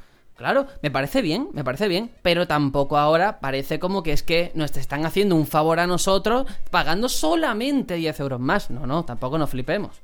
Es que Nintendo, Nintendo, a mí Nintendo me gusta mucho, lo digo ya, pues soy, pues los típicos que, que le gusta Nintendo y tal, yo soy uno de esos, que le perdona todo. Pero hay cosas, cosas que, que no, ¿eh? que no, porque yo esto me parece mal que, me, que ellos elijan un formato que saben que es más caro, por lo que sea, por el tema de la piratería, porque por lo que quieran ellos. El, el- el motivo es indiferente para mí. El asunto es que ellos han elegido un sistema más caro y deberían ellos de asumir ese coste por su bien, no por el mío ni por el de nadie, por su bien. Y después estamos, si nos vamos a meter más en cosas de Nintendo, podemos hablar de lo de que ahora se está rumoreando que para muchos juegos vamos a necesitar comprar una micro SD para poder jugarlos porque ya se está hablando de que van a tener descarga esos juegos superiores al tamaño que tiene la consola de memoria en es sí que, misma. ah, si es que es de cajón. Si ya nos, nos reíamos del disco duro. Si es que, ¿cómo vas a meter un juego como Payday 2? Que salen actualizaciones de un giga cada dos semanas. O GTA V del que siempre hablamos. Oye, a ver si sale. Es que no puede salir porque cada vez que se actualiza el modo online, es que te, te puede petar la consola el disco duro. Pero bueno, no, quiero tampoco enfocar esto ahora en, ir en plan hater contra esto. Simplemente el tema del cartucho, que va a ser una conversación que va a salir muy recurrente todas las semanas, todos los meses, porque esto va a pasar en muchos juegos. Y al final, por lo que he visto, queda en manos de la compañía eh, ese sobrecoste, hacerle frente a ellos mismos que sea el consumidor. Entonces yo creo que, que eso dice más de la política, no solo de Nintendo como empresa, sino también de estas third parties, ¿eh? Eh, si van a salir sin riesgo, riesgo cero, es que es la política que van a emplear. No van a gastarse un duro en, en esto. Pues... Pero es que, tío, mm, no solo quería hacer una pun- apuntilla a una cosa, y es que me parece mal que hagan una conversión 1-1 del juego de la anterior generación a esta, lo único que cambia es el tema de los controles, que no creo que le suponga un exceso de programación inmenso, y encima te cobren 10 euros de sobrecoste cuando tú lo que te has gastado en programar el juego ha sido cero. Me parece muy mal. En general aquí lo hacen más Nintendo y Rockstar, las dos por igual. Ya veremos luego si vende, porque si vende dirán, oh, esto es porque no hemos trabajado esta versión en Switch, y si no vende dirán, hay que ver que es que el consumidor final no quiere nada de fuera en su consola de, Rockstar, Nintendo. ¿no? mm. Claro, ya veremos a ver qué ocurre. Pero ahora vamos a hablar de un juego eh, que va a salir en los próximos meses, que además, este sí que sale a precio reducido, lo cual te hace plantearte muchas cosas, ¿no? Y es que eh, Koch Media, la responsable de la distribución de los juegos de Sega en España, ha confirmado que Sonic Force va a llegar a las tiendas con texto y voces en castellano el próximo 7 de noviembre, tanto para Play 4, PC, One y Switch. Y digo a precio reducido porque va a salir a 35 euros, además se puede reservar con eh, bonus exclusivos que te trae. Y me parece una fantástica noticia por parte de Sega que sus juegos lleguen por completo en castellano a un precio además muy asequible y que es eh, yo creo que donde están puestas todas las miras, ¿no? Ese Sonic ahora en 3D después de este Sonic Mania que creo que ha funcionado muy bien, ¿no? Sí, sí, y además, bueno, primero hablar, decir que de Sonic Mania es una maravilla de juego. Mm, yo lo, lo he disfrutado muchísimo, lo sigo disfrutando muchísimo porque tiene muchas cositas para seguir dándole. No he querido hablar del juego en concreto porque sé que que Tony le ha gustado mucho también y quiero que si alguna vez se habla del juego que esté el presente. Por eso no lo he elegido. Y, después decir que en este juego mm, mm, Sega tiene que dar el do de pecho. Porque el anterior juego, recordemos, que realmente no es programado por Sega, sino por unos programadores independientes que... fan programadores, es que ahí está la cosa. Yo estoy escuchando que realmente son programadores que aparte de serlo, son fan del juego y por eso se dedicaban a hacer fan games en, en un principio y ahora hacen juego en condiciones y, han puesto el listón muy alto. Sega aquí tiene que dar algo de pecho porque va a ver si va a ser que, son mejores los fans que los propios programadores de Sega. Yo no sé cómo saldrá, ¿eh? O sea, habrá, que esperar. Eh, se sabe lo del creador de personajes, alguna cosita que se ha visto, pero a mí me da la sensación de que el Sonic que salga en 3D, sea bueno o malo, va a ser vilipendiado. Desde siempre, desde el Sonic Adventure 2, desde ahí, yo creo que al final es lo que se cae. Incluso con Sonic Colors, el Generation, que salieron medianamente bien, la verdad, salieron buenos juegos pero que el jugador al final de Sonic me da la sensación ¿eh? de que lo que quiere es una entrega en 2D y que sacarlo de ahí parece que cuesta, ¿eh? Así lo veo yo. Yo desde la ignorancia, porque no, no, soy ningún fan de, la saga, he jugado a muy muy poquitos juegos de, Sonic, pero esto de que venga con textos y voces en español, ¿no es algo ya de lo que ya está la, eh, ya estamos acostumbrados? Quiero decir, yo recuerdo, Sonic Lost World ya estaban los textos y las voces en español. Es decir, ¿esto es novedad realmente en la no, lo, novedad en la saga no, en Sonic no. De hecho, este Sonic Manía también viene en castellano. Claro. Si, si el asunto está en Sega, porque todos sabemos la polémica que tiene Sega con respecto a algunos juegos, pues por poner un ejemplo, eh, Yakuza Kiwami, y hay alguno más por ahí que no quiero, no quiero resaltar, pero ese juego, que es importantísimo el tema de texto, ese va y no me lo traduce. Y este, que los textos realmente, pues, pues mira, si no me los pones tampoco me voy a morir. Este sí. Entonces no entiendo yo la vara de medir a la hora de elegir un texto a traducir. A ver, es que yo sé que aquí hay... Coste. es que vamos a ver, lo que va a vender un Yakuza Kiwami en España y lo que va a vender un Sonic está a años luz. El perfil, el público objetivo de un Yakuza no es el de un Sonic que puede ser para un niño de 10 años o para un adulto de 40. Es que esa es la diferencia. ¿Cuánta gente va a comprar tu producto? Bueno, yo personalmente considero que esto este es un debate que siempre es muy recurrente, ¿no? Porque es la, pescadilla que se muerde la cola. Eh, eh, es, si no lo traduzco porque lo, lo, compra poca gente y lo compra poca gente porque no lo traduce. Entonces, al final, ¿quién tiene, aquí no tiene razón nadie y tenemos razón todos. Es un problema de, de, a ver quién se, quién se tira a, la piscina y empieza a hacer las cosas medio bien. Porque yo, no sé, yo puedo poner un ejemplo, eh, los juegos estos de, yo qué sé, de, Sony, que tiene, es que no sé cuáles son porque son todos. Nio, Las Guardian, tal, todos los traducen al castellano. Me estaba hablando de juegos en los que Sony ha tenido un aporte y que se le da mucha publicidad, pero, exacto, pero lo hace bien. Sí, pero no me vale quedarse en, bueno, es que hasta que no se aventure una, tal, es que eh, se han aventurado muchas veces, ¿eh? Bandai Namco, cuando ha sacado el Tales of Berseria, el Tales of Vesperia, todos estos juegos Tales of, eh, el último ha vendido mil y pico unidades, ¿eh? Y venía en español y venía en castellano. Entonces, yo creo que, se, preguntarse hace un estudio de mercado. Sí, pero habrá que preguntarse si es por la calidad del juego o por la traducción del juego. Es que esa es otra. Porque a lo mejor los Tales of mm, te has pasado a. Yo lo digo por, por lo que he escuchado. No soy un fan de Tales of. Yo he jugado a, los dos últimos que venían en español y te digo que son buenos juegos para el que le gusta el género. Son juegos que mm, además están bien traducidos, pero es que al que le gusta el género se lo va a comprar, esté en español o no. Al que hay que convencer es al de fuera. Y al de fuera resulta que es que le da igual precisamente que venga en español, en inglés o en chino porque no se lo va a comprar. Bueno, yo ahí te tuviera razón por un lado. Es de nicho. no, mm. sí, es de nicho, pero yo, por ejemplo. Pues yo a lo mejor te, te, te, rebato la mayor, porque yo tengo ganas de jugar a los Yakuza, pero no tengo tiempo de estar traduciendo juegos, tío. Pero no me puedo dedicar a eso, y, yo la verdad, por el precio reducido, es que se lo recomiendo a todo el mundo, si es que vale 35 euros el juego. Recomendadísimo para el que le guste un poquito el género y quiera indagar, pero que tenga tiempo, porque si no, Pues yo que soy un paleto, como muchos dicen por ahí, que un paleto que no sabe inglés, pues me tengo que fastidiar y, no lo puedo disfrutar. Sí, sí, a ver, sí, gente como tú hay muchísima, pero eh, siendo objetivos, ¿a cuánta gente eh, que tú le pongas Persona 5 en español se le iba a comprar estando en español? Que no se lo compra ahora mismo en inglés. Muy poca en comparación con el coste que lleva, creo yo, ¿eh? Porque el que quiere Persona se lo va a pillar igual en inglés. Sergio, tú eres fan de Final Fantasy. Hasta el 7 ninguno fue ni traído a partir del 7 y que fue traducido, ahí se, se fue la hombre, si tiene que ver, eso fue una eso fue una apertura del género y fue por traducirlo al castellano que fue muy valiente a Sony en gastarse dinero en eso estamos hablando de otro contexto. No sé, es que es un debate muy interesante, además me, me, encanta también tu punto de vista, pero ahora no podemos plantearlo y me encantaría poder hacerlo. Pero vamos con otra noticia, ¿vale? Bueno, Juanjo, si quieres terminar, pues te doy. No, simplemente decir que me encanta la confrontación de opiniones y, que, la gente que vea que no esto no está ni guionizado ni nada. Aquí simplemente sacamos temas y debatimos.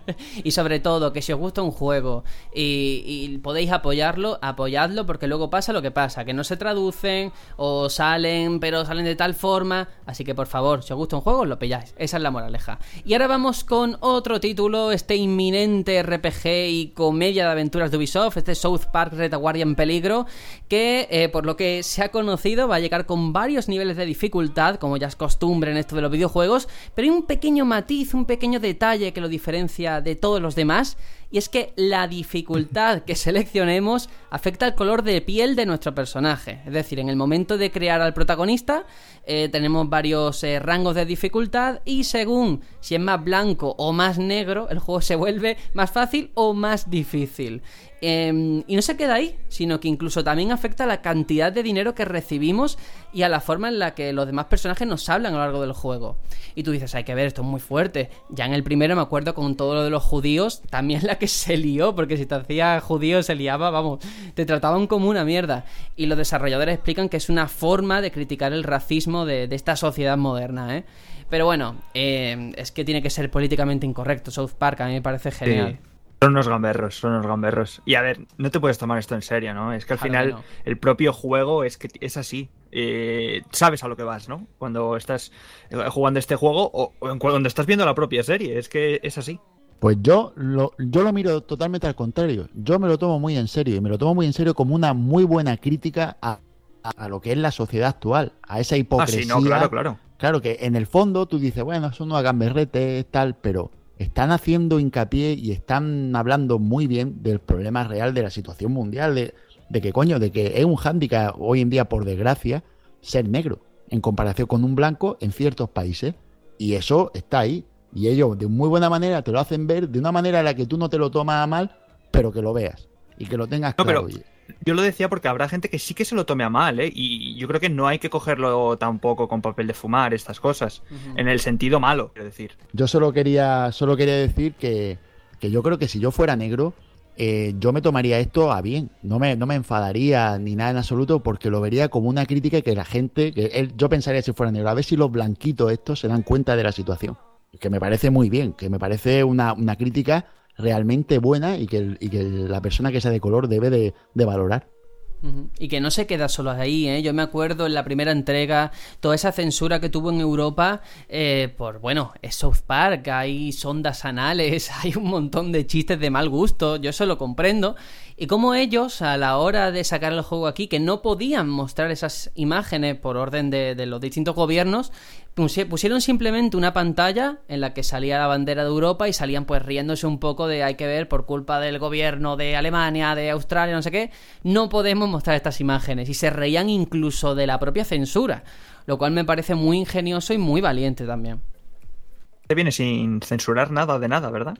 Pues de momento, de momento, ya veremos más adelante qué ocurre y de hecho creo, y esto sí que es un dato que me encantaría poder revisar, ahora sí que viene con doblaje en castellano, que yo creo que es fundamental, en un juego como South Park, tanto que estamos hablando de la localización.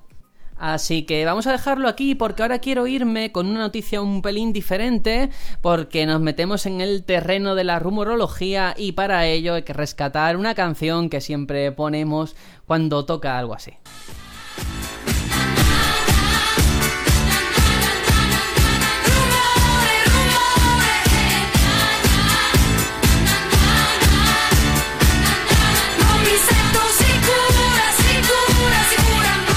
Bueno, rumores, rumores. Y es que esta semana se está hablando mucho de un juego, de una obra de arte que llegó durante eh, la época de Play 2, allá por el 2006. Hablo de este Okami que se dice que va a llegar remasterizado Play 4 a One y PC este mismo año, según el Korean Ratings Board, el organismo de calificación por edades surcoreano. Y recordemos este juego de Capcom y Clover Studio, que se lanzó como digo en Play 2, tuvo una versión para Wii dos años más tarde y en 2012 ya fue remasterizado para Play 3. Por ahora la compañía japonesa, por parte de Capcom, no ha hecho ningún anuncio oficial ni se ha pronunciado sobre esta filtración, pero oye, el regreso de Okami a la actual generación, ahora que estamos hablando de Lea Noir, por ejemplo, este es otro título que yo creo que de verdad la gente tendría que descubrir y admirar y jugar si no lo ha hecho ya, ¿eh? Yo soy uno de ellos, ¿eh? Yo no he descubierto aún este título. Lo conozco de oídas y conozco el título del nombre, pero nunca me había interesado en, esta en este título y la verdad me molaría que me dieran argumentos de por qué la gente lo, lo aprecia tanto, ¿no? Pues mira, principalmente yo creo que hay una cosa clave eh, y es que, como comentaba antes con Life is Strange, por ejemplo, hay juegos que desprenden mucha alma, que tienen mucha identidad por sí mismo, toda la ambientación de este juego, toda mm, esa mitología de los dioses japoneses, ese estilo artístico como si fuera un pergamino, un papel japonés, y esa banda sonora de la que, por cierto, hablamos en eh, la web, la podéis encontrar ahí, como el compositor Masami Ueda hizo de verdad una, una maravilla sonora. Es un juego que de verdad da mucho placer y mucha eh, paz jugarlo. No sé cómo definirlo, pero es un juego que se nota mucho la influencia de ese folclore japonés y que, como digo, son esos juegos que salen una vez cada muchísimos años, irrepetibles y que es la consecuencia de, un montón de gente con talento trabajando junta. ¿Y nos encontramos entre un juego más tranquilo, con más, más acción o...? Pues como digo, es un juego que tiene acción, encarnamos a un lobo que es la diosa Materasu. Y... Pero esa acción dentro de esa aparente tranquilidad, es que no sé muy bien cómo explicarlo porque Claro, nos encontramos con ese folclore japonés, con toda e, e, esa música muy relajante, esos escenarios también que cautivan con tanta naturaleza. No quiero contar mucho más, de verdad, pero si podéis revisar aunque sea un tráiler de este juego, si tenéis una Play 3 y podéis jugar a la remasterización o a la versión de Wii, que también está disponible, bueno, o si nos vamos ya a la original, pues imagínate la de Play 2. Pero es un juego que yo creo que de verdad eh, vale la pena rescatar, que ojalá sea cierta esta versión HD para la, la consola de actual generación, porque es muy chulo. Yo no sé, Juanjo, si tú pudiste jugarlo o, qué. Pues, pues no. Yo no tuve, no tuve esa suerte porque al poquito, poquito, poquito de, de nacer Okami, que fue en, creo que fue en 2006, si no me equivoco, mi hija nació en 2006, mi hija mayor, y entonces ahí acabé yo en los videojuegos, ¿vale? Entonces, tuve, tuve mala suerte. Fue uno de estos juegos que apareció justo cuando yo, cuando yo pude, no pude empezar a jugar y ahí hubo un periodo de tiempo en el que me perdí muchos juegos y no, no lo he podido retomar. Bueno, pues ahora es el momento. Yo solamente voy a decir, como he comentado antes, que al final es un juego en el que se nota mucho la impronta de sus creadores. Y esto que digo no es casual, porque Clover Studio, que es una compañía que desapareció, eh, la mayoría de sus empleados al final fundaron un nuevo estudio que ya todos conocemos, que es Platinum Games. El origen de Platinum Games es este, es Clover Studio. Y realmente se nota, ¿eh? Una forma de hacer juegos muy personal, con mucha identidad y con mucho carisma. Eh, así que ahí está. Bueno, rápidamente vamos a pasar a la última noticia que traemos esta semana. Y esto, Juanjo, te va a ilusionar porque vamos a hablar del Player and Now Battlegrounds, que es que ha superado ya la cifra del millón de jugadores simultáneos. Y es que según las estadísticas de Steam, este popular juego ha alcanzado ya los 1.028.275 usuarios, lo que lo sitúa como el título con más jugadores a la vez jugando en la plataforma de Valve. Bueno, el éxito yo creo que está fuera de todas dudas. Eh, además sigue en Early Access, lo cual hace que sea más meritorio todavía. Y, yo creo que motivos no le faltan, ¿no? Lo digo sobre todo Juanjo, Aitor creo que ya también te has enganchado, ¿no? A esta moda y que lo merece. Solo decir que, ya llevan más de 10 millones de copias vendidas y, salió en marzo, eh, a finales de marzo, mediados finales de marzo. Decir, que el juego está, está siendo arrollador, pero es por sí mismo, per se. Yo solo, yo siempre digo a la gente que, lo pruebe. De hecho, tengo un par de amigos, dos, que a los que les dije, coño, mm, descargarlo en Steam, comprarlo y a las dos horas lo podéis devolver si no os gusta. Y los dos ahora les pregunté a uno de ellos, al otro ya sabía cómo iba, pero uno de ellos llevaba en mes y pico mm, casi 100 horas, llevaba noventa y tantas horas. El juego es es que es trepidante el enganche que tiene, es probarlo. ¿Y te imaginas que, tu amigo después de 100 horas dice, oye, ¿lo puedes cambiar ahora? Sí, vamos, eh, vamos, yo, te partiría de la risa, pero es que el juego es muy bueno, además, lo que tiene, ese liace bien llevado, es que cada poquito tiempo lo va mejorando. Entonces le meten un arma nueva, le meten una animación nueva, le meten... Eh, anuncian cosas como, por ejemplo, que el agua va a ser la misma que la de Sea of Thieves, de, este juego de, Microsoft que va a salir ahora dentro de poquito, pues van a meter ese agua porque, sí tengo que decir, que ahora mismo el efecto de agua del juego es perrísimo. Perrísimo, ¿no? Lo siguiente. Entonces, pues algo tendrán que hacer y esta alianza que tiene con Microsoft de, entre comillas, de va a salir primero y no se sabe si, si el juego va a ser exclusivo o no, aunque sea temporal, pues en algo va a beneficiar al juego. Y en, en este tipo de cosas lo vamos a notar. El juego está muy, muy, muy, muy bien y súper recomendable. Es una moda no no porque sí, sino con fundamento. Digo, además, fíjate, nos vamos a quedar con lo mejor de Sea of Thieves, el agua, ¿eh? está muy bien, está muy bien. No, hombre, es broma. Yo, simplemente quería decir eso, que ya formo parte de esos 10 millones de, jugadores que, tienen el, título y que estuve mirando comparativas, una gráfica eh, en la que se comparaba este título con, Minecraft, el nivel de ventas, eh, los días que estuvo en Early Access tengo que decir que es brutal la paliza que le pega a Player Unknown a, a Minecraft. Eh, es, vamos, precoz a más no poder.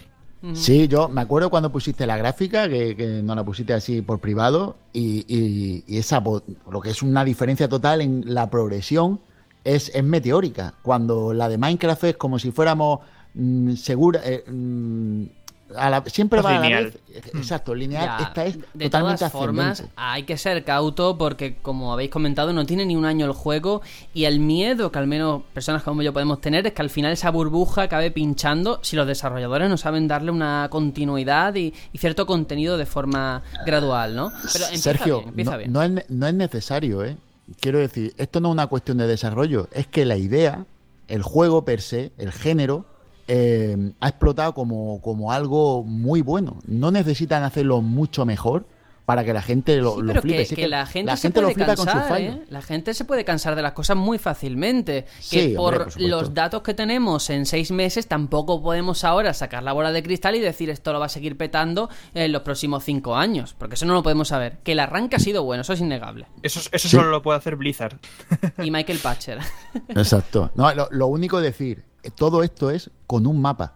Toda esta vorágine de compras de, gente, de vídeos por YouTube, de, Twitch, todo es con un mapa. Cuando y de día. y de día.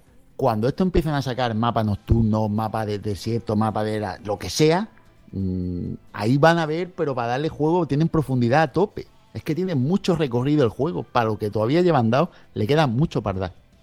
Bueno, nosotros tenemos que cortar aquí, vamos ahora a hacer una pequeña pausa musical, vamos a escuchar el tema principal de este Life is Strange Before the Storm para que entendáis mejor por qué es un título tan bueno y tan profundo a la hora de la ambientación como comentaba antes. Es, el tema se llama Burning Down del grupo Daughter y suena así de bien.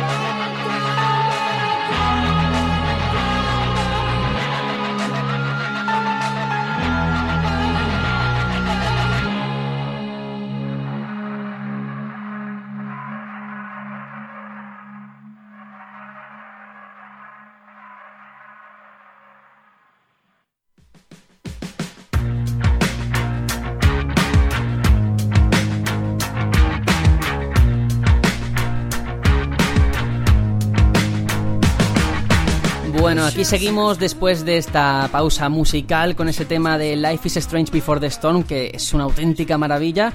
Y ahora tenemos aquí el gusto en el Batallón Pluto de poder presentar a una persona que es capaz de aunar los videojuegos con el arte y la customización, lo que se conoce popularmente como el modding, ese término con el que se hace referencia a la modificación de consolas.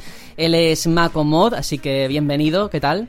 Hola chicos, pues muy bien, aquí en casa de un amigo de, Néstor, un compañero artista, porque bueno, me habéis pillado que estoy sin internet estos días en casa, pero bueno, Néstor amablemente pues me ha, me ha cedido aquí su, su wifi y, un, y un espacio para estar con vosotros hoy.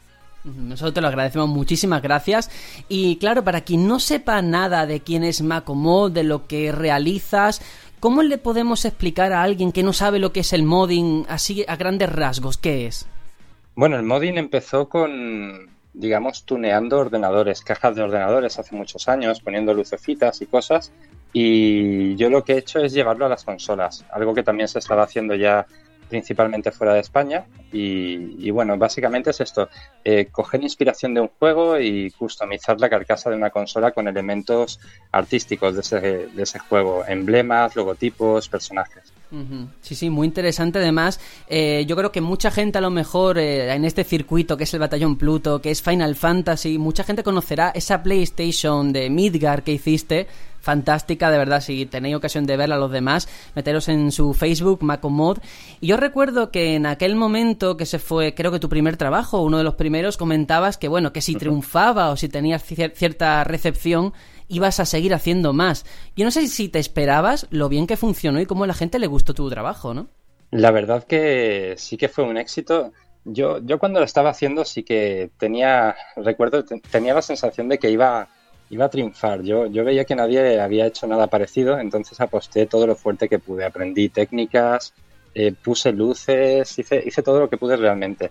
Aún así, esperaba que, bueno, que viralizase un poco en España, pero fue, fue mundial. Realmente todavía hay gente que me dice, mira, hablan de ti en China en 2015. Son, son noticias antiguas que no están por ahí. Y realmente sí que fue un empujón. Sí que me animó a, aprender más cositas porque aquello, aunque parezca que no fue, fue muy básico, fue modelar en arcilla. Y ahí estamos, eh, intentando reinventar con cada nueva obra lo que se puede. Eres un pionero en cierta medida aquí en España. Sí, aquí en España nunca ha habido mucha, mucha cultura de modding ahora sí que hay más gente que, se está animando a intentarlo y, me alegra, me alegra porque hay, como siempre digo, en España hay buenas manos, hay gente muy mañosa, pintan figuras de Warhammer eh, de una manera espectacular, hacen grandes dioramas, pero el modding se ha percibido en España bastante como algo un poco raro y había poco público, había casi nadie haciéndolo y esto parece que poco a poco va cambiando. El público está más dispuesto más receptivo, digamos, y, parece que hay gente que sí que está empezando a dar sus primeros pasos en este arte. ¿Y, da para vivir esto del Modi? Una buena pregunta, la verdad. Eh, a quien quiera iniciarse le diría que tenga mucha paciencia y, un fondo económico, porque se tarda mucho en despegar. Yo llevo más de dos años y medio y llevo seis meses siendo eh, autosuficiente gracias a este trabajo. Realmente ha costado bastante. Sí, además, eh, claro, mucha gente cuando ve tus trabajos, muchos hechos en madera, otros eh, en los que has trabajado con pintura, con arcilla, como comentas, ¿tenías ya experiencia anterior o en relación con tu trabajo, con la carpintería, o, has ido aprendiendo sobre la marcha? Mm, la verdad que yo solamente había eh, hecho muñequitos con plastelina en el colegio, sinceramente. todo, todo lo que he aprendido ha sido de, de YouTube, de Google intentando filtrar tutoriales, porque hay muchos tutoriales que la verdad no dan un buen resultado. Entonces hay que experimentar mucho, a ver qué funciona, qué no funciona. Y poco a poco, ya te digo, con, con Midgar fue decir, a ver, de pequeño he modelado en plastelina, eh, vamos a dedicarle seis horas a cada pequeña pieza y al cabo de semanas o quizás meses lograré hacer una ciudad completa. Y fue simplemente eso. Luego tuve que aprender a hacer moldes, una técnica que imita el metal para que la midga definitiva no estuviese hecha de arcilla, sino de, aluminio. Y, funcionó. Y a partir de ahí, pues luego ya madera, también buscando información de cómo envejecerla, con cepillo metálico, con betún de Judea.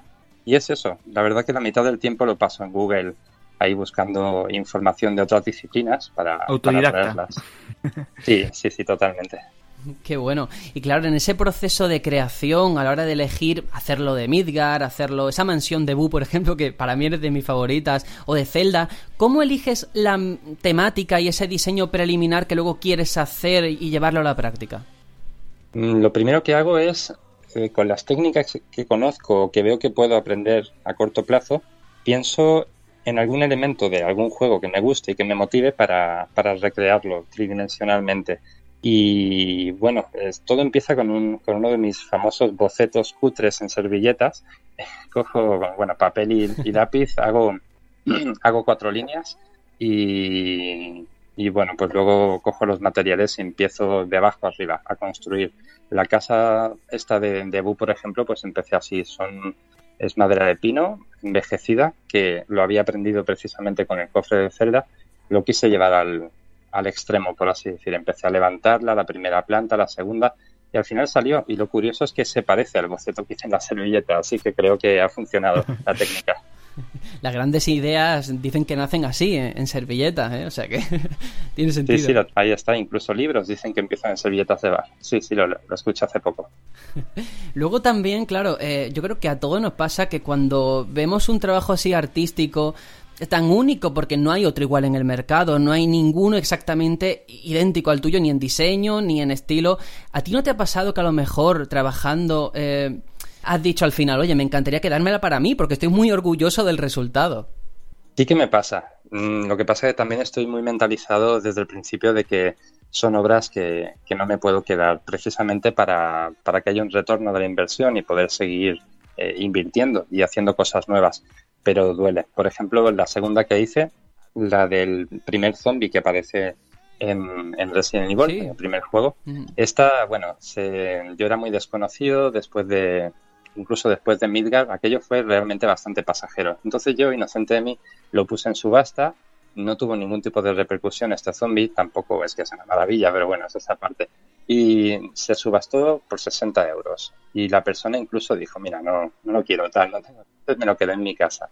Lo tuve mucho tiempo y sí que le pillé cariño al bicho ese. Al final cuando, cuando tocó venderlo, que salió un comprador, eh, me dio bastante pena. Y, pero bueno, ya te digo, sí que les tengo apego, pero como van a parar a, casa de, coleccionistas y eso que lo, que lo valoran el trabajo, pues me quedo bastante tranquilo. ¿Trabajas por encargo?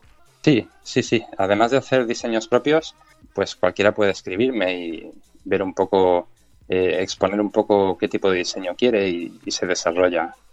Mm, sí, bueno, es que aquí tenemos que decir que entre nosotros era en plan, hostia, me encantaría comprarme una de, tal juego o tal, porque es que es verdad que está muy lograda. Es una pena que esto, al ser en formato podcast, la gente no pueda ver tu trabajo, pero por eso le dirigimos a ah. tu Facebook, que yo creo que es la mejor forma de conocer tus creaciones. ¿O hay alguna página web? ¿O cómo consideras que es lo mejor para poder bucear en tus creaciones? La web la tengo en construcción, un poco a largo plazo, hasta que, hasta que me lo termine alguien, pero eh, precisamente la página de Facebook Macomod, no mi perfil personal, donde voy enseñando los procesos que hago, sino la, propia página de artista, eh, Macomod, ahí hay, en, álbumes, hay un álbum para cada obra que he completado, en cada resolución. ¿Te ha pasado alguna vez que hayas tenido dos peticiones parecidas o que dos personas te hayan dicho que la quieren de una estética o de una temática muy parecida? No, hasta ahora no. Supongo que hay demasiadas opciones y hasta ahora no ha pasado. Sí que me ha pasado de tener planeado hacer algo muy bestia por mí para luego subastarlo, como el mod de, de Eye, el de la Switch que hice hace poco. Pues bueno, yo por ejemplo, sí, ese ha tenido bastante, bastante éxito. Pues eh, tengo pensado hacer un jardín de, de Balam, eh, que además levite en el aire. Madre mía. Sobre, el terreno y en el terreno estará integrada una PS1 y todo. Y hace poco me llegó un chico y quería un Balam. Por suerte no lo quiere tan, tan premium. Quiere con mucho que levite la corona, esta que lleva el jardín por encima. Así que por ahí me he escapado, pero claro, es un dilema porque me interesa más eh, hacerlo por iniciativa, iniciativa propia y sacarlo a subasta, como hice con la Switch, por ejemplo, para que tenga más repercusión, viralice y dé a conocer mi trabajo. Además de, de por el precio que se puede llegar a alcanzar Claro, que estamos hablando de que en muchas ocasiones no se reduce solamente a pintarla, que, también tiene un trabajo ahí, sino que incluso, eh, como estás hablando, entra en juego otra tecnología, a veces hasta te has planteado holograma, ¿no? Como lo de Star Wars. Claro, yo me pregunto, a nivel de presupuesto, ¿cómo decides el precio al que lo quieres poner a la venta? Siempre va a subasta desde un euro. Entonces, claro, es un poco arriesgado, porque a veces me ha pasado cuando hice Génova, que tampoco tuvo repercusión, yo no sabía cómo, cómo encender la mecha de la viralización. Digamos, y Génova tuvo un coste de producción de 480 euros y se subastó por unos 420 o 410, si no recuerdo mal. Entonces, gracias a Dios, pues he visto que poniendo eh, mis obras en grupos de Facebook con muchos usuarios, grupos relacionados con, PlayStation o con Nintendo, consigo llegar con poco, con cero inversión realmente a, miles de, personas que están en estos grupos y también lo ve la prensa, también hay, eh, digamos, reporteros que están, están metidos en estos grupos. Entonces viraliza y llega gente a la subasta, a esta subasta que empieza desde un euro. Eh, esa es mi forma de, marcar el precio. Ahora, siempre, eh, siempre dependo de eso, de que, de que viralice, porque si no lo hace es un riesgo muy alto. Claro. ¿Y has expuesto alguna vez alguna exposición física, me refiero, eh, te han pedido o has tenido posibilidad de enseñar tu trabajo de una manera más presencial? En exposiciones de arte todavía no, está en el aire, con, un amigo de Néstor, que, es artista y, y va a exposiciones, de llevar algunas consolas, incluso a México. Estamos hablando de enviarlas para, porque él es mexicano, este hombre. Pero no, en, España no, no, he recibido ninguna llamada ni nada en ese sentido. Sí que las expongo físicamente todos los días que dura eh, ferias como Retro Barcelona. Las tengo allí, no, no, no vendo, no puedo vender porque, bueno, no, estoy de alta como autónomo y tal pero sí que están allí expuestas. Entonces mola porque la gente viene, las ve, me preguntan, se interesan y también llegan encargos a raíz de ahí. Además, la recepción, como comentas, yo creo que poco a poco se está notando que, que, está gustando, que la gente lo está conociendo. Eh, ya no solamente por parte del público, que yo creo que cualquiera que vea cualquiera de las consolas que has modificado, pues se puede quedar loquísimo, sino también por parte de los medios. Eh, hace poco con Crash Bandicoot creo que tuvo mucha repercusión, también porque tuvo el apoyo de PlayStation España. Y yo creo que eso también influye y está ahí, ¿no? Y gracias a Dios los medios de comunicación y las compañías, por otro lado, están apoyando el modding que hasta ahora estaba como un poquito marginado, ¿no? Dentro de, del mundillo del videojuego. En España, sí, sí, sí. En, España es eso. Recientemente está cambiando la, actitud. Los medios empiezan a reflejar mi trabajo y el de otros artistas, mucho más que antes. Y el público ve que es trendy, por así decirlo. Ven que se habla, que está en el aire y, y la gente empieza a verlo como algo interesante, porque al principio los comentarios eran ¿qué le ha hecho a la consola? Una consola es para jugar, eh, la ha estropeado con lo bonitas que son de serie. Muchos, mucha actitud en ese, en ese sentido. Y sí que está cambiando. Y espero que cambie mucho más. Yo, desde luego, seguiré haciendo todo lo que pueda. antes me has hablado del presupuesto. Creo que era de Génova, la, la consola que había modificado con ese, con ese mod. Y habías hablado de que habías gastado 485 euros, creo que me habías dicho, y habías sacado X, dinero. ¿En ese presupuesto mm. incluye las horas de trabajo o solamente lo que es la inversión económica de material? Solo materiales. ¿Y en horas? ¿cuántas, ¿Cuántas horas crees tú que más o menos de media puedes gastar en fabricar un, mod de este tipo? la verdad es que debería contarlas, pero no lo suelo hacer. Lo conté con, con la Boo Mansion, por así, porque lo hice en plan maratón. Es que suelo trabajar de un modo poco desordenado, es decir, a lo mejor eh, tres horas al día trabajo en un modo, luego me pongo con otro, entonces me cuesta llevar un control. Con la, con la Boom Mansion, por ejemplo, fueron, si no recuerdo mal, 48 horas en total. Ahí trabajando, las, las fui contando esa vez y, suelen tener fauna. Y Genova, Genova tuvo meses de desarrollo, tampoco estuve todos esos meses trabajando, pero lo que hice fue coger la técnica, fue tercer mod, y la técnica de Midgard de aleación eh, de resina con aluminio y dije voy a, voy a hacer a Genova como sea. Entonces, incontable. Genova trabajé muchísimo. Lo bueno es que tengo moldes y cuando saquen el Final Fantasy VII Remake para Play 4 voy a hacer una Play 4 con una versión mejorada de ese Genova. Madre mía, muy bien. Eso te volveremos a llamar por aquí porque seguro que hay muchísimas ganas. Eh, y claro, estamos hablando de, de, esfuerzo, de dificultad, porque al final son horas de tu vida que inviertes en eso, aunque te guste, porque bueno, sigue siendo un esfuerzo añadido. Y claro, todo eso también se suma, que hay una gran variedad, has modificado desde PlayStation, eh, Super Nintendo, Switch. Mm, ¿Te ha pasado en alguna ocasión de querer trabajar sobre una consola concreta, pero por su coste o la dificultad de hacerse con una, has optado por otra? Pues hasta hace dos años, o sea, perdón, hasta hace seis meses o así, los dos primeros años de trabajo solo trabajaba con Play 1, Play 2 y poco más, porque te vas al Cash Converter y por 20, 30 euros tenías una.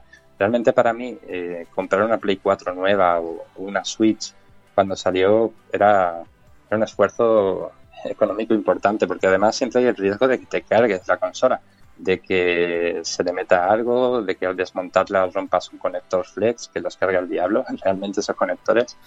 Y, es complicado. Y con la Switch, con la Switch sufrí. Cuando tuve que empezar a meterle lija, nueva, nueva de tienda, sufrí bastante. Pero sí, ahora ya mi intención ya es trabajar más con consolas actuales y aprovechar los lanzamientos importantes que haya. Por ejemplo, sale God of War, pues coger sin problema, invertir en una Play 4 y está muy bien porque para la, para la prensa es, es relevante el hecho de que se lance un juego importante y yo al día siguiente tenga ya el, mod terminado, digamos que les anima a hacer la noticia. Entonces se convierte en viralización y, la subasta es, es, un éxito.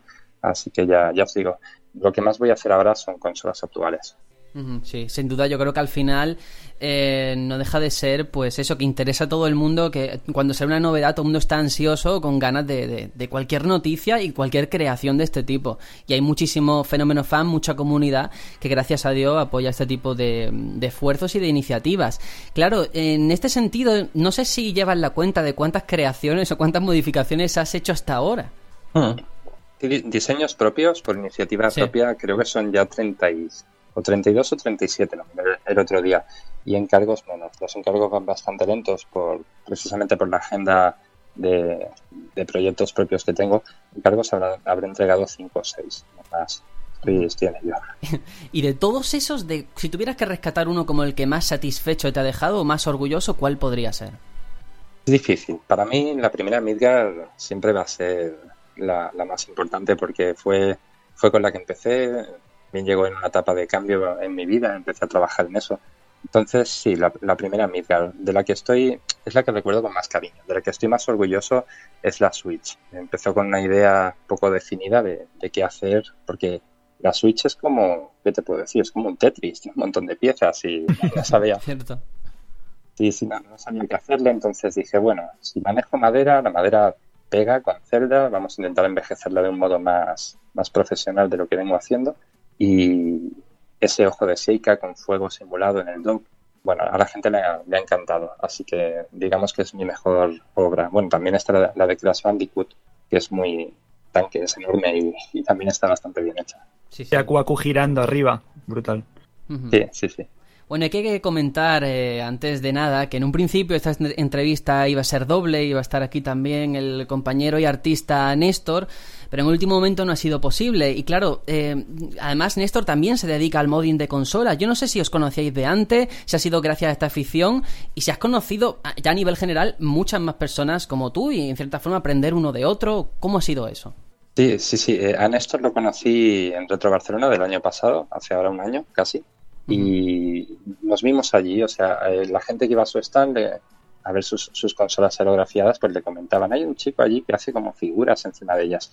Y a mí también me comentaban de que alguien tenía consolas aerografiadas. Y, nos vimos por allí y es una persona muy maja, ya, ya lo conoceréis, y enseguida congeniamos. Y lo que estamos ahora empezando a planear son colaboraciones bastante importantes, lo que se dice unir fuerzas cada uno con sus técnicas y hacer cosas muy bestias. Y en este sentido también me estoy intentando rodear de gente con talento aquí en España. Eh, dioramistas, eh, aerografistas como Néstor, una chica Vicky Art que trabaja muy muy bien la madera y lo está orientando también al, al arte de los videojuegos. Y bueno, eh, yo creo que lo mejor está por llegar.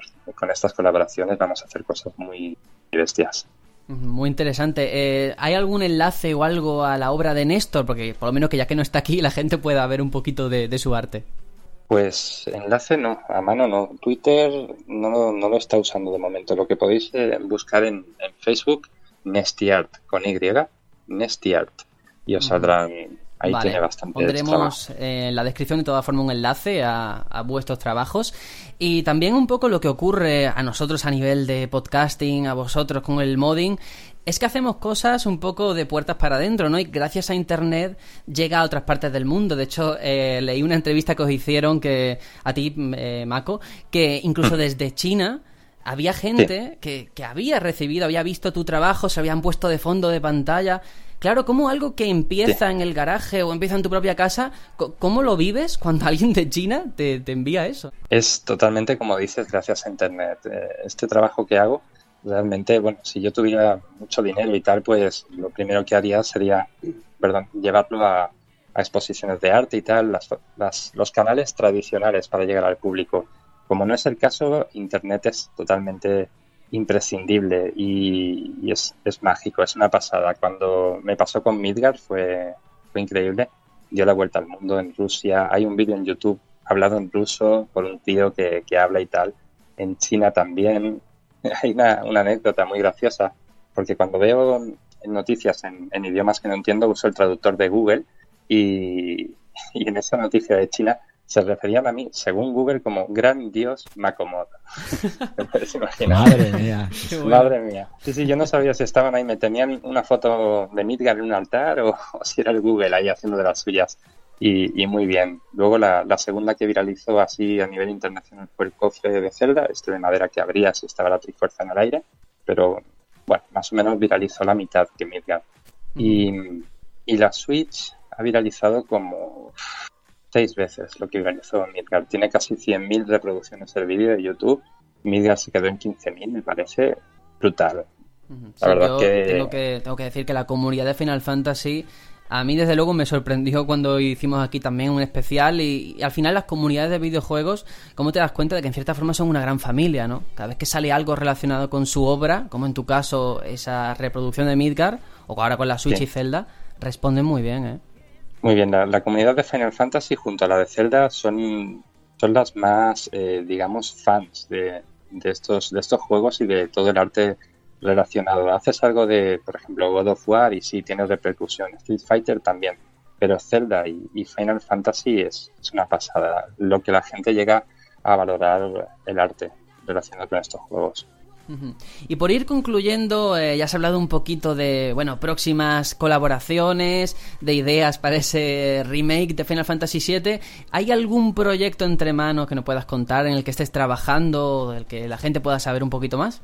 Pues sí, hay, hay varios. El, más importante a, corto plazo es una, primera máquina recreativa, una formato Bartop, estas que están haciendo ahora basadas en los Pi, que son tan chulas, pero la vamos a tematizar de celda con madera tallada en bajos relieves, rollo, rollo medieval, pero, pero claro, como con motivos celderos. Encima de esta máquina va a haber una enorme trifuerza flotando, pero mucho mejor hecha que la que, la que hice, con, gemas incrustadas y todo.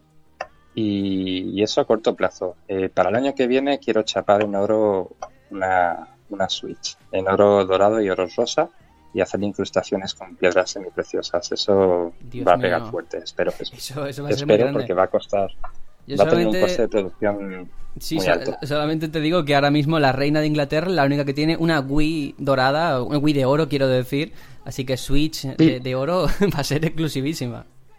Lo vi el otro día, me decían mis amigos, definitivamente Mako se te ha ido a la cabeza y les puse, ejemplos de, encontré esa Wii de los Reina de Inglaterra, también una, una Play 3 que chaparon en su día y la intención es llevarlo más allá, ya te digo, no solamente chapar, que es muy bonito, sino también hacer una, un trabajo de orfebrería, eh, hacer un trabajo de joyería. Hice un pequeño curso y creo que llega el momento de aplicarlo. Qué bueno. Eh, antes de cerrar, creo que Aitor tiene también una pregunta relacionada con esto de a la hora de elegir consola para trabajar, ¿no? Eso es. Más que una pregunta, es una curiosidad que me viene porque estamos hablando de, Zelda, de Final Fantasy, también sobre todo de Nintendo y de Sony. Pero en la ecuación, Microsoft, ¿cómo queda? Porque ya sabemos que aquí en España eh, es un territorio muy, muy de Sony. Mm, ¿Te llega algún encargo de la plataforma de Xbox, Xbox 360 o similar? Vale. Eh, no, no, puedo comentar eh, si estoy en conversaciones con ellos de momento porque no, bueno, digamos que no, no se me ha dado permiso explícito para, para hacerlo. Sí que os puedo decir que por mi cuenta y en cualquier caso, para el lanzamiento de la Xbox One X, la, Scorpio, voy a hacer, voy a comprar una porque ya es hora de empezar a trabajar con, con el sistema, con Xbox. Y bueno, voy a coger una, le voy a dar el diseño de la Xbox original con aquella X negra de plástico por encima. Qué bueno. El, el, círculo verde, pero ese círculo va a ser también la X, esa abismo profunda que se mostraba en publicidad de la primera Xbox. Sí. Y, le, y le voy a poner como unos, alrededor como eh, unas pistas electrónicas, pero hechas de luz, eh, en línea con la, con la publicidad que se enseñó en la presentación de Scorpio. Se veía mucho chip por ahí, mucho circuito. Pues voy a hacer una cosa así como rollo Tron, una cosa muy cibernética. Espero que, que me quede bien. Pues genial, desde aquí de verdad muchísimas gracias por estar con nosotros, por abrirnos las puertas y contarnos un poquito más este pequeño gran mundo que es el modding, sobre todo aquí en España con ese gran trabajo que haces y de verdad eh, cualquiera que esté interesado, de verdad que se meta en tu Facebook, eh, Mako Modding porque va a descubrir auténticas maravillas. Así que, Mako, de verdad, muchísimas gracias por estar aquí y a ver si vuelves eh, en el futuro. Muchas gracias a vosotros. Quería agradeceros pues esto, precisamente lo que hablamos de la prensa. Eh, me estáis dando la oportunidad de llegar a más gente y de hablar de esto, de esto que hago. Y, por supuesto, chicos, para, para más adelante, cuando presente esa Switch dorada, pues ya hablaremos de ella. Tenemos muchísimas, muchísimas gracias. Pues nada, nosotros eh, continuamos ahora con la despedida y comentarios sobre el podcast anterior. Pero bueno, pues eso, un, auténtico placer tenerte aquí y a ver si podemos repetir más adelante porque yo me he quedado con las ganas de esa Final Fantasy VII Remake, de algo que puedas hacer por ahí o de esa Switch dorada. Así que nada, nos vemos. Gracias chicos, un abrazo. Un abrazo.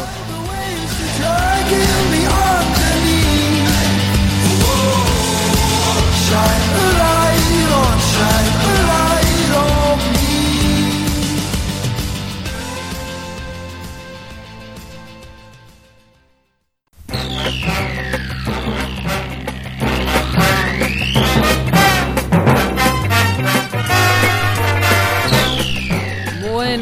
Después de esta fantástica entrevista, que desde aquí de verdad volver a dar las gracias a Mako por haber compartido este momento con nosotros y enseñarnos un poco más de ese mundo del modding, toca despedirse, pero antes hay que rescatar todos esos comentarios que nos han ido llegando con esto del especial Zelda, no queremos dejarlo atrás, así que rápidamente vamos a ello. Eh, Ferry360 nos comenta qué decir de Breath of the Wild, un Zelda que ha roto con todas las fórmulas de la saga y que seguramente sea el mejor juego de la historia por ahora.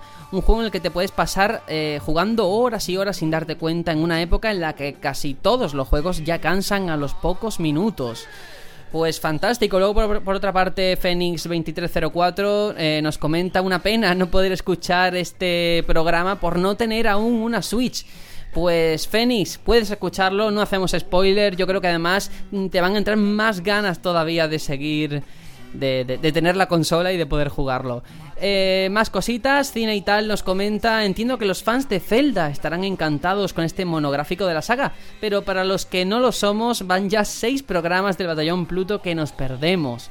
Bueno, Aitor y Juanjo, aquí ya sí que le podemos decir que hemos vuelto con nuestro formato y que puede escucharlo, ¿no? Sin miedo. Eso es. Me ha hecho mucha ilusión este comentario, ¿eh? Mucha ilusión. ¿Sí? Porque, sí, le digo la verdad, porque me ha gustado que una persona nos pida volver al formato antiguo porque le gusta. Entonces, pues yo qué sé, digo, se siente uno bien porque lo que hace lo hace bien. Bueno, esperemos que esta vuelta le haya gustado. Luego Antonio Lázaro nos dice... Eh, Dice, muy buen trabajo chicos, la verdad que os merecéis un buen descanso y ya habrá otro momento para otro especial, porque bueno, él nos insiste en la idea de nuevos especiales, de un montón de sagas em, clásicas, lo cual me parece estupendo y además os pedimos a todos que todas esas sugerencias de próximos especiales, de secciones, de ideas para el programa, nos la hagáis llegar a través del foro en el batallonpluto.com barra foros, que ahí lo leemos todo.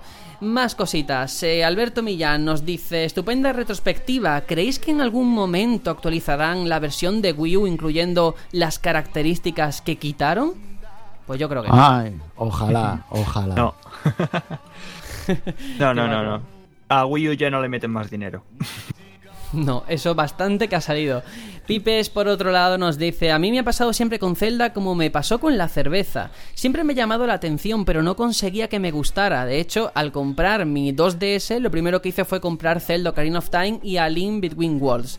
El Ocarina lo jugué hasta la mitad y el A Between Worlds está aún precintado pero con el Breath of the Wild tenía el hype por las nubes y me decidí a comprar una Wii U de segunda mano solo por jugarlo. Sin duda, una de las mejores decisiones de mi vida. Para mí, Goti de la vida y el que ha hecho que me vuelva a interesar por la franquicia. Fijaos, ¿eh? Cómo Breath of the Wild ha unido a gente que a lo mejor en un principio la saga no le llamaba la atención. Y ahí está. Solo decirle una cosa, que, que Breath of the Wild no es un Zelda al uso, es un Zelda de nuevo cuño. Así que es, muy posible que pase que te guste Breath of the Wild, pero no te guste el resto de Zelda, porque realmente es como otra cosa. Pues sí, coge lo nuevo y lo viejo, eso está genial. Eh, Julián Muñoz nos dice, nunca había comprado una consola de salida ni pagado por un DLC, pero este juego lo merece. Sin duda es el mejor de la saga, y si no es el mejor juego de la historia, está entre los mejores. Y estoy con Sergio, en el futuro queremos un Breath of the Wild con todo lo que este no tiene, mecánicas como el buceo, mazmorras intrincadas, héroes expresivos, villanos maquiavélicos y por supuesto, Juanjo, esto va por ti, una caña de pescar. pues sí, Sí, sí, sí, sí. Hay un montón de cosas que le podemos pedir a Breath of the Wild porque aunque el producto base, como hemos comentado, es muy bueno, se puede mejorar todavía más. Así que estupendo. Antonio Matoso nos dice: eh, pedazo de programas que os habéis marcado y pedazo de equipo que sois. Seguir así, me encanta escucharos. Muchísimas gracias, Antonio. Payball87, por su parte, aunque un podcast de más de 6 horas, lo habría escuchado igualmente. Es verdad que de esta forma ha quedado más que bien y, sobre todo, muy, muy ameno. Decís que no sois profesionales y me lo creo, pero aquí está la prueba de que no hace falta ser un profesional para hacer las cosas más que bien. Eh, para mí este podcast, bueno, es que no quiero leer todas estas cosas porque parece que, que me hago la pelota a mí mismo entre nosotros. Pero muchísimas gracias a Payball87 por todos esos elogios porque son buenísimos. Y luego en cuanto a Zelda nos comenta que casi le da un infarto cuando empezamos a hablar y, le, y contamos que este sí que trata sobre la leyenda de Zelda, sobre el personaje porque él no quería spoiler, pero tranquilo porque no hablamos mucho más. Y luego nos dice que hay juegos que te dan pena terminar. Me pasa con Final Fantasy VII, con el 8, con el 9, con Mass Effect 2 y 3, Los Odyssey y con pocos más. Y es que estás tan metido en la historia, en el mundo y en la piel de los protagonistas que se hace muy duro. Pues sí, hay juegos que ojalá nunca acabasen, ¿eh? Yo creo que eso a todos nos ha pasado. Sí, Sí, eso de estar con el barco el Final Fantasy VII y decir yo no voy a por, a por nadie y sigo dando vueltas por el mundo. Eso me ha pasado a mí. Pues sí, eh, Leo Perea 10 nos dice que me gustaría daros mi opinión ya que lo terminé en algo más de 70 horas. Para mí el mejor de todos, aunque hay cosas para mejorar como el no poder arreglar las armas que más te gusten. en fin, para mí lo mejor que he jugado este año junto a Nier Automata. Es el año de, vamos, no sé, no se va a volver a repetir en mucho tiempo, yo creo. Bueno, todos sabemos que vamos a comprar Mario Odyssey y algo más, pero ese algo más es lo que tenemos que ver. ya veremos. Peter Griffin dice, yo también creo que es muy precipitado decir ahora que Breath of the Wild es el mejor juego de la historia. Así que de momento solo diré que para mí es el GOTI de 2017. Maravilloso, increíble, juegazo. Son palabras que se quedan cortas para describir esta obra maestra. En mí ha despertado unas sensaciones que creía ya olvidadas y que seguramente no vuelva a tener hasta que salga Metroid Prime 4.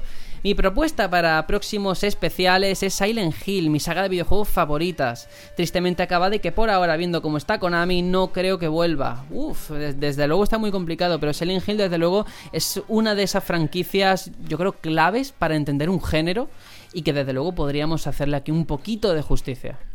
Sí, sí, la verdad es que tienes razón y me da mucha pena cualquier seguidor de cualquier saga de Konami porque lo va a pasar muy mal. Van a tener un periplo por el desierto bastante malo porque Konami no está por la labor. Desde luego. Eternos dice, particularmente no me parece el mejor juego de la historia, se echan en falta algunas mazmorras más elaboradas y otros componentes clásicos de la saga. Sin embargo, todo lo nuevo que tiene es magnífico, esa libertad absoluta y una narrativa en segundo plano y casi escondida que me parece eh, la mejor de toda la franquicia. Pero lo que más me gusta de esta entrega es que es muy distinta a las anteriores, distinta como en su día lo fue Mayoras, distinta como lo fue en cierta medida Wind Waker con su océano y distinta como lo fue Skyward que dice que le tiramos muchas piedras, pero que a él su linealidad le encanta, que el juego es tan lineal que en todo momento plantea puzzles y variedad en su desarrollo. Y dice, atención a, la petición que hace, lo que más le pido a un Zelda es que no sea igual que el Zelda anterior, porque para eso rejugaría el juego anterior. Sobre las apuestas para el próximo Zelda, no sé, solo como he dicho, que no sea demasiado igual a este Breath of the Wild, porque además cualquier comparación lo mataría en la mejor tradición del ciclo Zelda. Eh, particularmente me encantaría este juego protagonizado por Zelda, por la princesa, que creo que todos soñamos. A mí me encanta el concepto de ciclo Zelda porque me recuerda al ciclo de Sonic, ¿no? Solo que aquí casi todos los Zelda salen bien, que Sonic parece que hay uno bueno y uno malo. Pregunta final. A ver, Aitor, sobre todo, que yo sé que esto a ti te, te puede interesar. ¿Veis factible un remake del Link's Awakening? Ojalá, vamos. Es que sería. Yo creo que ya lo pedimos en, en la. En la parte de, de portátiles, que si tenían que remasterizar uno, que fuera ese, ¿no? Para Switch, para 3DS o futuras consolas. Pero necesitamos ponerlo en el siglo XXI ya. Bueno, vamos a continuar, es que son muchos comentarios, lo siento no poder detenerme más. Félix Edición que nos dice, una felicidades chicos, una serie de programas sobre Zelda donde abarcaron todo. A mí me pasa algo con esta última entrega de la saga, al escucharos siento que es un juego parecido a los de smartphones que están llenos de misiones secundarias que parecen no tener fin y carece de una historia o guion. A mí me gusta jugar un título que tenga un objetivo alcanzar, una meta clara, igual tendré que ver, eh, esperar hasta que pueda comprar la consola nueva o la Wii U para probarlo. Recordemos que Félix está en, en República Dominicana, si no recuerdo mal, y claro, no ha podido jugar a este juego. Pero yo creo que desde aquí le podemos un poco quitar ese miedo que no tiene nada que ver con un juego de smartphones en cuanto a una narrativa tan dispersa con misiones secundarias que quedarte loco, ¿no?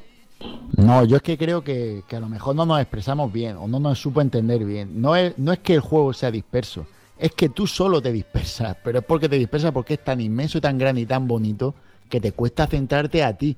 Pero el juego, el juego te lo puedes hacer en una hora. Y que te dispersas con gusto. Eso quiero claro, claro. claro. Que no es dispersión porque no te enteres de qué va la cosa, sino que tú ves una mariposa y quieres ir detrás de ella porque te apetece ir detrás de ella, no por otra cosa. Bueno, Juanjo Díaz dice, después de haberle metido en dos semanas casi 100 horas al Breath of the Wild, le puedo decir que sí. Ha habido momentos que me han tocado la patata. Ha sido un pequeño cúmulo de experiencias. Cortar un árbol, escalar eh, la montaña de la muerte, montar un centaleón, que han hecho, una, que han hecho que sea una grandísima saga de fantasía altamente recomendada, junto a Final Fantasy, que también tendría para horas de especiales. Juanjo, lo hemos, he- lo hemos hecho, ¿eh? O sea, puedes escucharlo, que de Final Fantasy hemos hablado de- del 7 y del 9. Que sepáis que tenéis un soldado más que lucha por Alexandria desde Cantabria. Esto me gusta, ¿eh? Porque habría que poner nombre, lo de ba- batalloners o algo así como los gemelier, ¿no? No sé, soldado también me Sí, gusta. sí, sí, sí, los, ba- los batallones. Los Son- batalloners. no, pero mira, ponernos sugerencias de cómo podemos llamar a esta comunidad, ¿eh? Lo de soldado está bien, Lo- pero... Los así. plutonios. Los plutonios. Eso, bueno, vosotros ponedlo y, y el nombre que gane entre los comentarios que pongáis, el que nos quedamos y adoptaremos. Y el último comentario que nos ha llegado, 20Cuno, dice, por favor, nos lo ruega, prometerme que los podcasts seguirán siendo tan largos que si no, no sé qué, qué voy a hacer. Hablando de Breath of the Wild y de su historia, en mi opinión transmite un mensaje de superación y de que sea cual sea la dificultad, siempre se puede superar preparándose con esfuerzo. Aparte de eso, es uno de los pocos juegos que me han hecho perder la noción del tiempo y tirarme casi 8 horas literalmente sin enterarme. Aparte de eso, para mí Breath of the Wild está a la altura de la primera entrega en la forma en la que va a revolucionar los mundos abiertos y un poco los videojuegos en general. Aparte de eso, felicidades y, tal y que cual. Pues eh, dos cositas, 20. Lo primero, tan largos no van a ser los programas. Vamos a, como estás viendo este formato, un poco no salirnos de las dos horas porque eh, todas las semanas sí que tenemos nuestra obligación y cuesta mucho sacar esto adelante. Y luego, eh, yo no sé a los demás qué os ha parecido este mensaje que, que extrae de la obra, ¿no? De este of the Wild, ese mensaje de superación y de que cualquier reto se puede superar con esfuerzo. Muy bonito, ¿eh? Yo, yo creo que está acertadísimo en el comentario. En general, en todo, me parece que está muy fino en decir lo que transmite y lo que, lo que, lo que quiere expresar está muy bien dicho. Sin duda. Pues nada, de verdad, dar muchísimas gracias una vez más a todos los que le disteis me gusta al último audio, a Daniel Rednes, a Ferry360, Francisco Javier Benito, David51, Spuntman, eh, Buis, Payball87, Juanjo Díaz, Fox, Sigorusan, Ivanes, Fede Orz, Cristian Izquierdo, Félix Edición, Chido Power Wheels, Nicolás, Antonio Lázaro, Julián Muñoz, Pipes, Peter Griffin, Leo Perea 10, Cafasán, Antonio Matoso, Raúl Serrano, José González, Oniz82, Alore, Ventecuno, José Higinio Dopeso, Bruno Dog, CX81, Ether, TIL33R, Silent BR, Ikari, Marvoz, Daniel Fernández, DaiPG, Sergio Mira, Miguel Parraga Mateo y Leonés Soul. Muchísimas gracias por hacer de esta comunidad tan fantástica, tan increíble, esos batallones, ese nombre provisional. Y ahora sí que sí, vamos con la despedida hasta la semana que viene.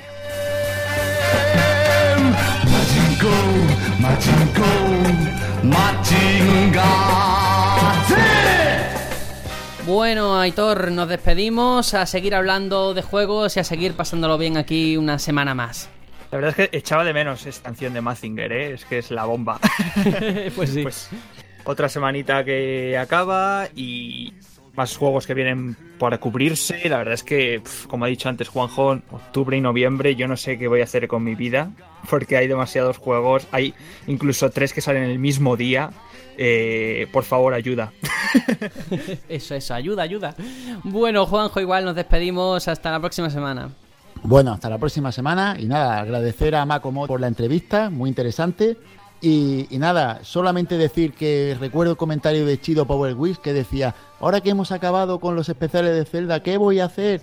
Pues ya sabes lo que tienes que hacer, escuchar el en Pluto, que aquí seguimos con nuestro formato de programa habitual y que esperamos no defraudaros. Eso, además este programa nos ha salido más largo de lo que teníamos previsto con esto de la entrevista, con tantos comentarios acumulados, pero es un placer estar aquí hablando de juegos con todos vosotros, así que la semana que viene nos seguimos leyendo por aquí. Adiós. Chao, chao.